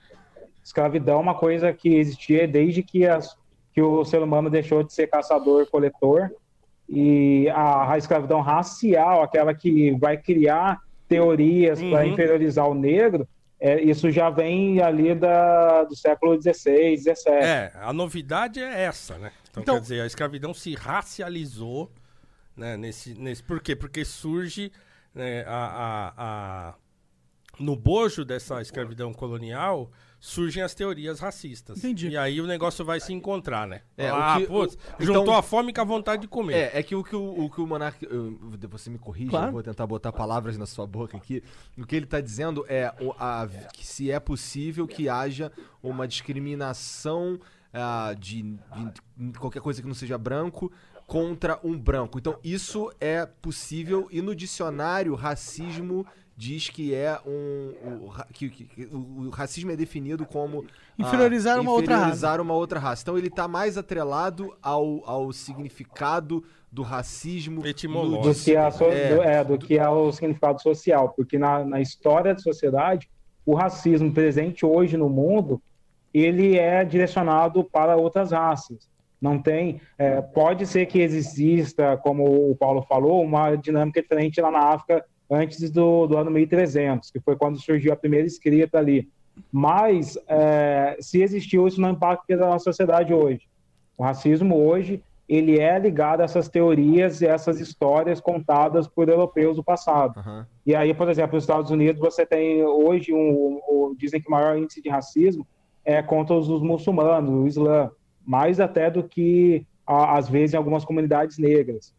Então, tudo isso e tem o racismo contra os asiáticos também. Tiveram leis para impedir imigração de asiáticos e tal. Agora não tem um histórico de uma construção social contra pessoas brancas no mundo, né? Faz sentido. É, aí fica uma questão na minha cabeça que ah, o argumento aqui é, tipo, a gente entende que é possível um grupo de pessoas que não são brancas ter um preconceito racial com um grupo de pessoas brancas. Mas não é legal chamar isso de racismo, porque não existe um contexto social de um- um- uma, um sistema organizado que usava esse tipo de pensamento e para adotar práticas na sociedade. É, não nem- pegavam um branco e comparavam com um animal, por exemplo. É, mas, mas, será que, mas será que a gente precisa abandonar o racismo, ou o conceito de racismo literal? A gente não pode só é, diz- entender que existem é, a- o, o racismo literal e o racismo estrutural social que a gente vive hoje? Eu não acho, eu acho que eu não entendi o que você quis dizer.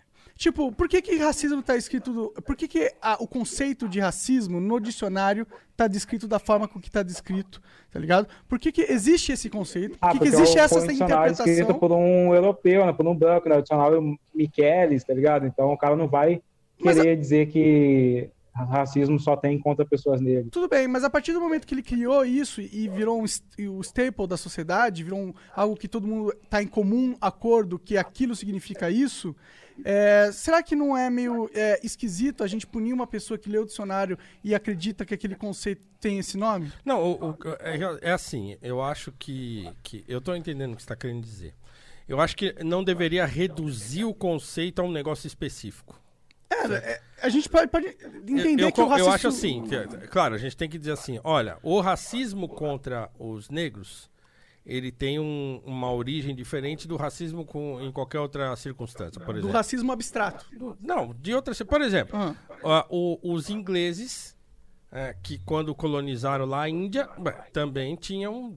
eh, ah, eram racistas em relação aos, aos hindus, né? O- Os próprios nazistas são racistas Aos indianos. Ou, judeus. o- ou os nazistas em relação aos judeus.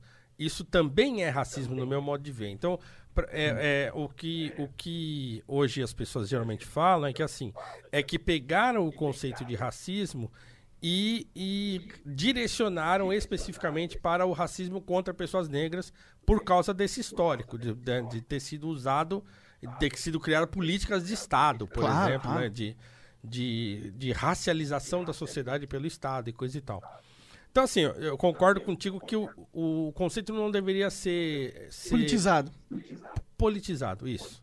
Então, assim, existe esse, existe aquele. E acho que dá pra conviver com o conceito de maneira um pouco mais abrangente, É. desde que a gente defina do que a gente tá falando quando a gente falar. A forma que eu vejo é assim: existe o racismo como conceito, e na prática, esse conceito é, a gente vê mais Se aplica apli- de outras ma- de na raça maneiras negra diferentes. É, mais eu- vezes. Eu acho que você tá, tipo, racialização é possível com pessoas brancas. A gente pode racializar. Quando eu digo, ah, eu não gosto de alemão por conta dessa característica física dele, isso é racialização. Agora, essa racialização não criou nenhuma dinâmica social. Se eu chamar, por exemplo, um alemão de uma girafa, isso não tem nenhum símbolo no imaginário social. Então, é, e, e, assim, pode, o, o racismo contra judeus, ele não foi, ele não impactou a construção, a organização social do Brasil. Por isso que no Brasil a gente foca muito no racismo contra pessoas negras. Ah, mas assim, de todo modo, o preconceito é imoral. Pode ser preconceito contra gordos, contra pessoas brancas. Eu não sou a favor de nada. Agora, como fenômeno social, só para estudar e- numa no contexto mais acadêmico, a gente prefere é, orientar esse racismo como um fenômeno só para pessoas negras aqui no país. Morou? É isso. É, eu entendo. É, eu, Mas eu- eu concordo contigo. Acho que, acho que dá pra conviver. Acho É. que o conceito é o, con- o conceito é um conceito. Pronto. Porque- Racismo é um conceito. Sim, sim. É, é, que, que, que ou, é- ou é um pseudo conceito, porque raça não existe e tal, né? Mas é um é um, É um pseudo-conceito, com- com pseudo-conceito, certeza. é, é, que foi que foi criado quando se pensou em, em, em separar a humanidade em raças, né? E, e como o Ale falou, então quer dizer, esse, esse conceito Onde são só diferenças de características, né? É. Tipo, o meu nariz é diferente É o que eu sempre dele tal. repito, cara. Você vai encontrar isso aí. Eu já falei disso várias vezes, já escrevi isso várias vezes. Cara, o Aristóteles fala isso na metafísica. Né, Que, que é o assunto dele. É, é- é essência e, e propriedade. Quer dizer, é, você tem a, a, a cor.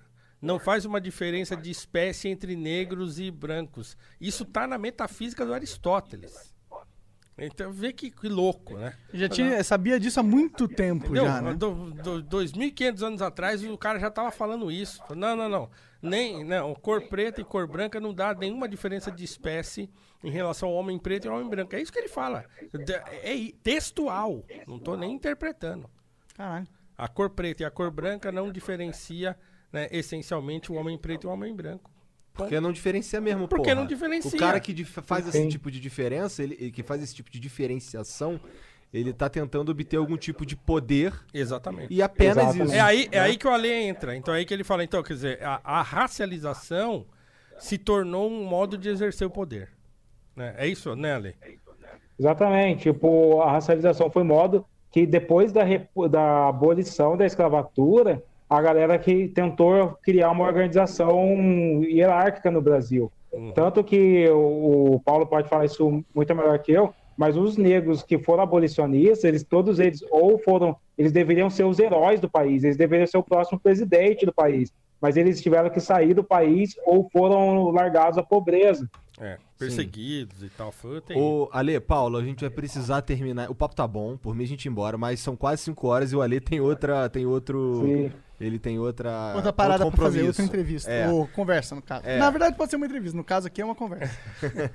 É, Ale, é, eu- você tá liberado aí pra, pra sair. A gente tem que ler aqui uns superchats e tal. Muito obrigado, cara, pela tua presença. Se você quiser ficar aí, você pode. É, eu gostaria que ficasse até o último momento, que você É, pode. é. É, que eu tenho uma, uma palestra sobre afrofuturismo, porque o lance é esse, a gente falar de progresso, que eu quero agradecer. Maravilhoso. Eles contem comigo sempre que precisar. Beleza. O Paulo, eu tô conversando com ele todo dia no zap, cara, é isso aí. Da hora. Mano, tamo junto. Obrigado, viu? Você sabe que você mora no meu coração. Tamo junto, Um mano. abraço, fica com Deus aí. Valeu, Ale. Obrigado, cara. Obrigado, cara. É, é, agora eu só não sei, Jean, onde é que começa aqui que no meu celular ficou meio maluco essa parada aqui. Tem? Ah, tem mesmo, tem mesmo, tem mesmo. Tem bastante. É, eu não tenho. Hoje quem vai ler sou eu, porque o Ah, eu Monarcão posso tá pegar o sem... celular, É, agora né? pode já, né? Vai lendo aí. Vamos lá. O Andrew Silva mandou vintão. Boa tarde, família. Ale, eu adorei o quadro do fundo. Onde você adquiriu? Não conheço a história dessa arte, mas achei muito bonita. Gostaria de pedir humildemente também, se possível, que no Flow com Freud o Jean fique na mesa. Ô, Andrew, eu vou responder pelo Ale aqui. Ele não tá mais presente, mas ele falou pra gente fora do, do programa aqui que é, é um personagem de um livro dele. Então aquilo ali talvez se É chama. de um conto, de né? um Do con- conto é, de um conto dele. um dele, do. Afrofuturista, muito foda, inclusive. Be- é, entre em contato com ele aí, é a melhor maneira de você saber exatamente, tá bom? Bom, o Vitor mandou 5 euros e mandou: Salve galera do Flow, gosto muito do trabalho de vocês e gostaria de recomendar uns convidados: Danilo Gentili, Léo Lins, Zigueira, Renato Garcia, Alok. Valeu, Vitor. O João Paulo Magno Pinto mandou aqui. É, Igor, quinta série. Igor, para de zoar meu nome. Eu concordo com a Lê e também o professor. Mas eu penso que nós, negros, temos que ter orgulho de nós e nossa história, pois através de nosso sangue nações foram construídas. Ah, e aí ele continuou. O que eu não concordo são partidos se apropriando da gente para levar suas pautas adiante. Não preciso de cota, não preciso de leis de exclusividade. Sou negro, sou foda e vendi por mim e não pelo Estado. Nós temos realeza também, WFE. É, vai de encontro bastante com o que você tava falando, né, Paulão? É. Paulão é, pode? é, é, eu, eu, pô, todo mundo pode. Tá. Então, Assim, todo mundo, todo mundo tem que acreditar que pode. E, e eu creio muito assim no, no valor das referências, dos exemplos, né? Então, é, é, isso é muito, muito forte, assim, né? Se você mostrar. É porque assim, as pessoas sempre falam essa coisa da ah, não, mas isso é exceção. Eu não gosto dessa, dessa parada. Não, não é exceção, não, cara, é uma referência. Não, o Juliano Moreira não é exceção. Ele é uma referência pra mim. Ah, mas só tinha ele, não sei o que. Não, tinha outros. Mas eu sei que tu gosta mais do Rebouças. Eu gosto mais do Rebouças. É, o Rebouças é o, é o é o príncipe do meu coração, assim, né? É problema. Mas é porque era gênio, ele tava numa, é, é, tá muito fora da curva, assim. Quer saber quem é Rebouças? Vai ver a nossa última conversa com o Mano Paulo. É, falou pra caramba do Rebouças. O JK2 mandou vintão. Ah, isso aqui é você. Pode cara. ler, cara. Às vezes me pego julgando alguém pela cor da pele dela. Dependendo da situação, chego a sentir medo. Sei da história do povo negro, por isso sinto vergonha de mim mesmo. Como posso tirar esse instinto de dentro de mim? Cara, é, eu, eu entendo o que você está falando.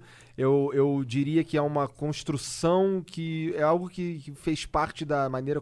Cara, Ó, o mais importante ele já fez. É, que é racionalizar isso. Acabou. Pronto. E, É porra, reconhecer. Exato. É aquele negócio que o Victor Frankl fala. Bom, o, o seu passado não, não, não importa tanto. Agora, daqui pra frente, como é que é que você faz? Então, quer dizer, o mais importante você já fez, que é reconhecer que de vez em quando você faz isso. Então, quer dizer, agora é assim.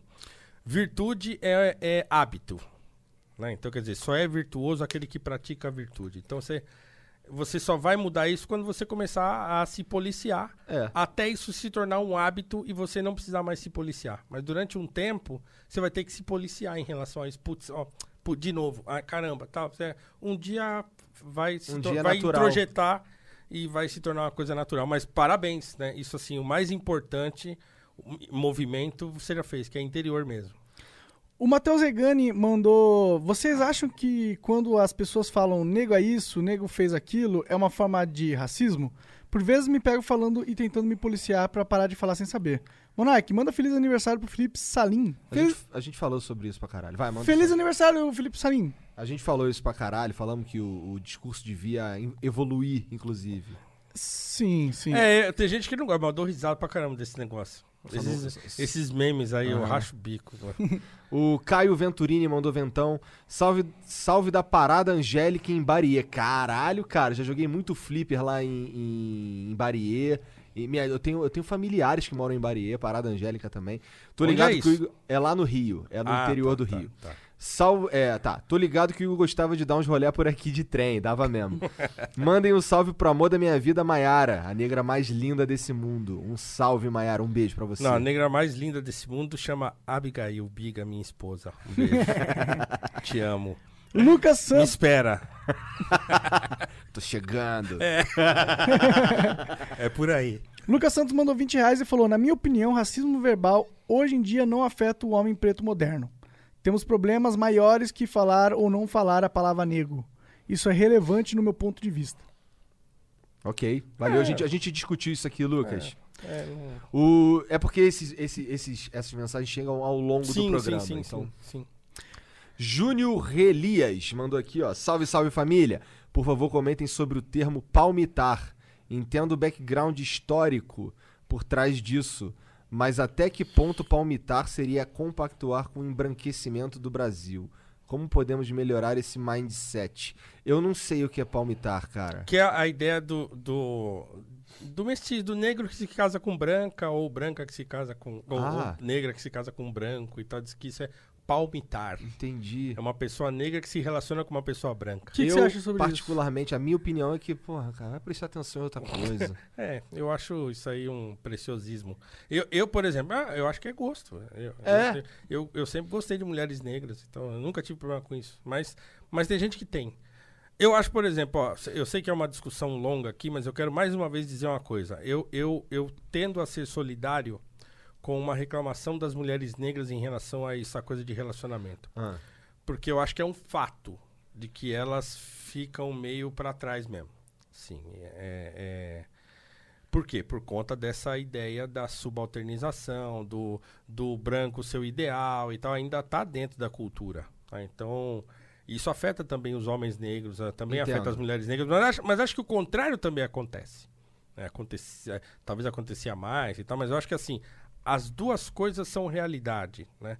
Os dos negros se evitarem, Entendi. é, dos negros se Você acha que é uma, uma evitarem, questão assim. de ele achar que a mulher branca tem mais status quando ele tá namorando Sim. com ela? Sim, sim, eu acho que sim. Eu acho que tem duas coisas. Tem uma coisa que é importante. Por exemplo, é, se eu começo a ganhar dinheiro, eu mudo de, de posição social e eu passo a frequentar lugares onde não tem negras.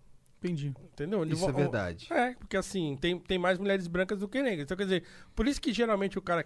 Eu tô aqui, né, arriscando, né, é, mas acontece muito do sujeito que, que, que cresce, que muda de- de- de Jogador de futebol. Jogador vai. de futebol, por exemplo. Aham. Então ele casa com uma mulher branca. Por quê? Porque assim, o cara passa a viver em lugares onde não tem mulheres negras. E aí ele vai se interessar por uma mulher branca e vai casar com ela. É, mas é, não acho que isso aconteça sempre.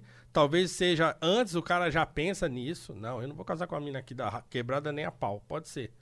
Mas tem isso também, né? Então, se o cara começa a frequentar lugar onde não tem mulheres negras, a probabilidade dele se interessar por alguém que não é, é altíssima. Faz sentido. Porque é, a, Que é o que isso é tem, afinidade, né? É o que tem, né? É, é o que tem. Estatisticamente, né? Você vai pescar os peixes que tem no mar, né?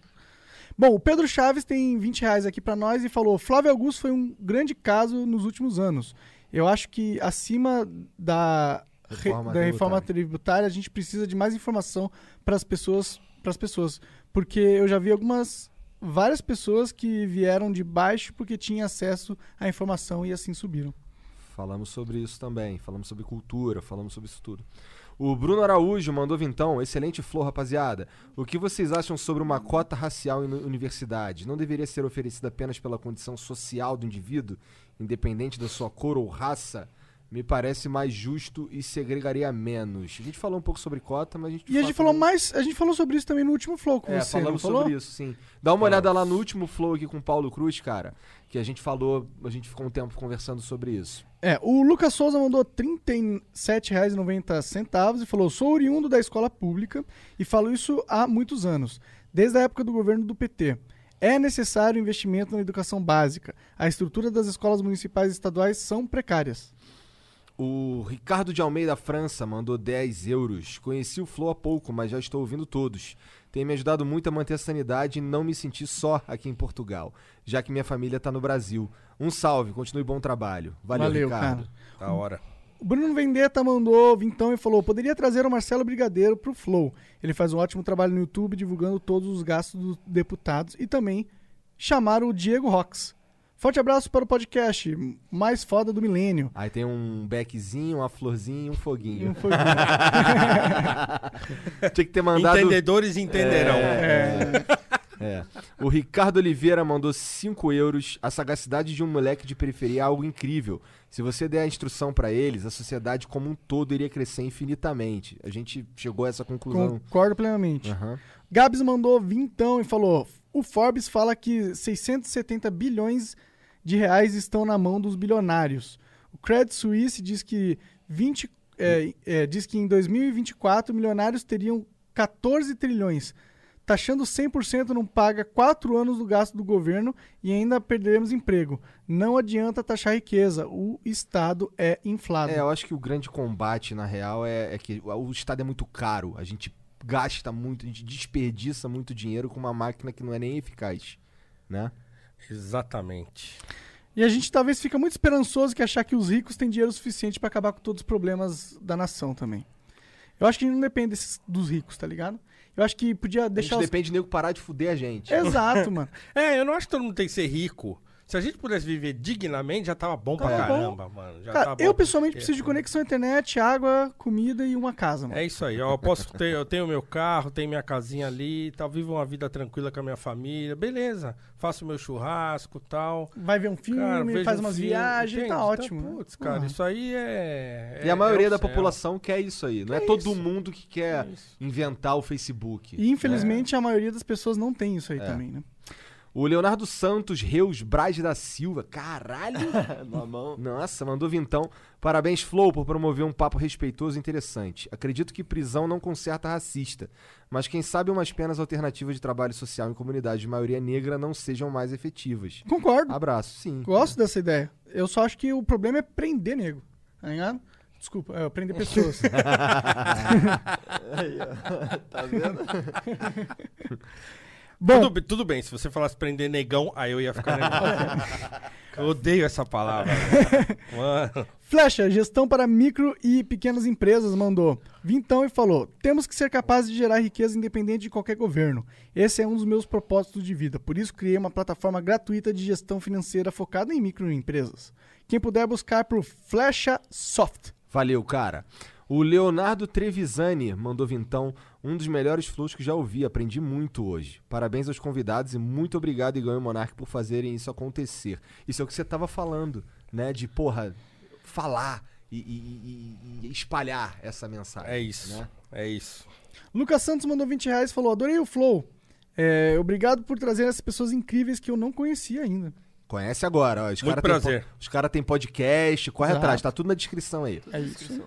O Lucas Santos mandou vintão, adorei, já foi. O Robson Davi mandou vintão e não falou nada. O Eber Matos mandou vintão, dar faculdade para as pessoas em um mundo que, no meu ver, cada vez precisa menos de ensino superior é sacanagem.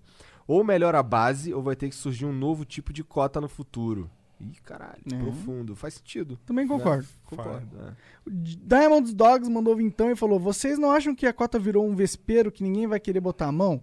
Independente se o ensino básico avançar e no futuro é, possibilitando acesso natural do negro, qualquer um que tentar mexer nisso vai ser um monstro. Falamos disso aqui no, no É, outro. falamos né? no outro aqui também. Eu acho que não sai nunca mais também. Pois é.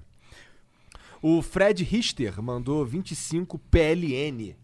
Porra, é essa, Jean? Porra de moeda é essa? É, ele é slot polonês. Caralho. Deve ser uma grana isso aí, hein? É, É. 33 reais. isso. É, Então tá, tá bom. Tá bom, tá bom. Racismo e história são duas coisas bem complicadas. Vai precisar fazer ainda mais uns 50 flows pra arranhar o assunto. Ah, a gente Pode, faz pode aqui, porra. pô, não tem pode ser mais uns problema. 50 aí. Não, eu tô disposto. Bom, o Steven Scorsese mandou. Não, Adriano Luiz B. Moraes mandou 20 e não falou nada. Ah, é, perdão. O Steven Scorsese mandou vintão e falou: Boa tarde a todos, professor. Boa É, tarde a todos. Professor, o que o senhor achou da gestão do agora ex-ministro da Educação, Abraham? E quais são as suas impressões sobre ele? Igão e Monark, parabéns pelo flow. Mandem um abraço pra galera do, de Itabatã, na Bahia. Um abraço pra galera de Itabatã, na Bahia. Mua. Que gestão? É, esse cara falava. falava... Próxima pergunta. Melhor resposta. O Ricardo. Mano, o cara entrou e saiu sem falar uma palavra sobre educação, porque ele não sabe. Entendi. Era um fulano que não sabia o que tava fazendo lá. Ele foi colocado lá pra fazer outra coisa e não pra. pra Falamos um pouco sobre ele também no outro podcast. Vai lá dar uma olhada. O Ricardo Akira mandou 5 dólares canadenses. Vocês acham que não existiam barões negros na África negociando escravos? A questão racial no Brasil é completamente diferente nos do que a dos Estados Unidos. Mandou aqui. É isso aí. É, ok. Valeu. Muito obrigado todo mundo. Obrigado você que quer falar mais alguma coisa, Paulo. Não, eu queria só agradecer, pô. Legal pra caramba. Beleza, Gostei cara. demais de novo. Obrigado pela disposição, cara. a gente que pô, agradece tamo de junto, verdade, porque é, a gente acha muito valiosa a presença de vocês dois aqui, você e o Alê. Eu acho que essa conversa realmente precisa acontecer. E é legal que, pô, a gente trouxe uns, uns racistas aí pra conversar, mas a gente também trouxe mais luz pra pessoas que combatem essa parada também. E, e esses caras acabaram trazendo mais luz pra vocês também. É, eu acho que faz parte, faz parte. É, é- é, a gente cresce no contraditório, a gente cresce com os problemas, a gente cresce, a gente tem que aprender a, a crescer na adversidade. né? Então eu acho importante, eu acho que tem que tem que dar voz, as pessoas têm que se conscientizar. Quem sabe agora, depois dessa exposição, todos os caras falam, putz, meu, realmente não vale a pena. E pronto, não, não sei, né? Não sei até quanto que vai a estupidez do ser humano. Ah, se eles fizerem merda de novo, nós taca a pedra de novo e acabou. Pois é. Mas é isso, cara. Eu acho que a gente tem muita coisa pra construir pra gente ficar ligando pra quem destrói. né? Então vamos nos preocupar em construir coisas boas e tem um Brasil inteiro destroçado pra gente reconstruir. E quanto mais a gente tirar isso da mão des- dos burocratas, é melhor. Maravilha, concordo a pra gente caralho. constrói um Brasil muito melhor que esses caras aí. Muito melhor. Tamo junto nisso aí, 100%. Obrigado aí então, Exit Lag, valeu Esmirna, valeu apoiadores, valeu Twitch, que não tá aqui agora. Valeu, valeu todo mundo. E E não só um, um, um adendo é que ficou um eco, um eco durante o flow Mas e é tal. por causa do é por causa do do, ce- celular do Alê. É. Não é nada. Tipo, a gente tinha a opção. Ou faz assim, ou não faz. Então a opção, a escolha foi óbvia, né? É isso. Mas eu acho que deu pra ouvir de boa, tranquilo. E não se esquece de conferir o podcast do professor Paulo e do Alê. Tá aí na descrição. Só é vai. isso aí. Ó, e o MC da lá no Poucas, hein? Não perde, Verdade, vai vai ser foda. vai ser foda. Um beijo, tchau. Valeu. Até mais. Tchau.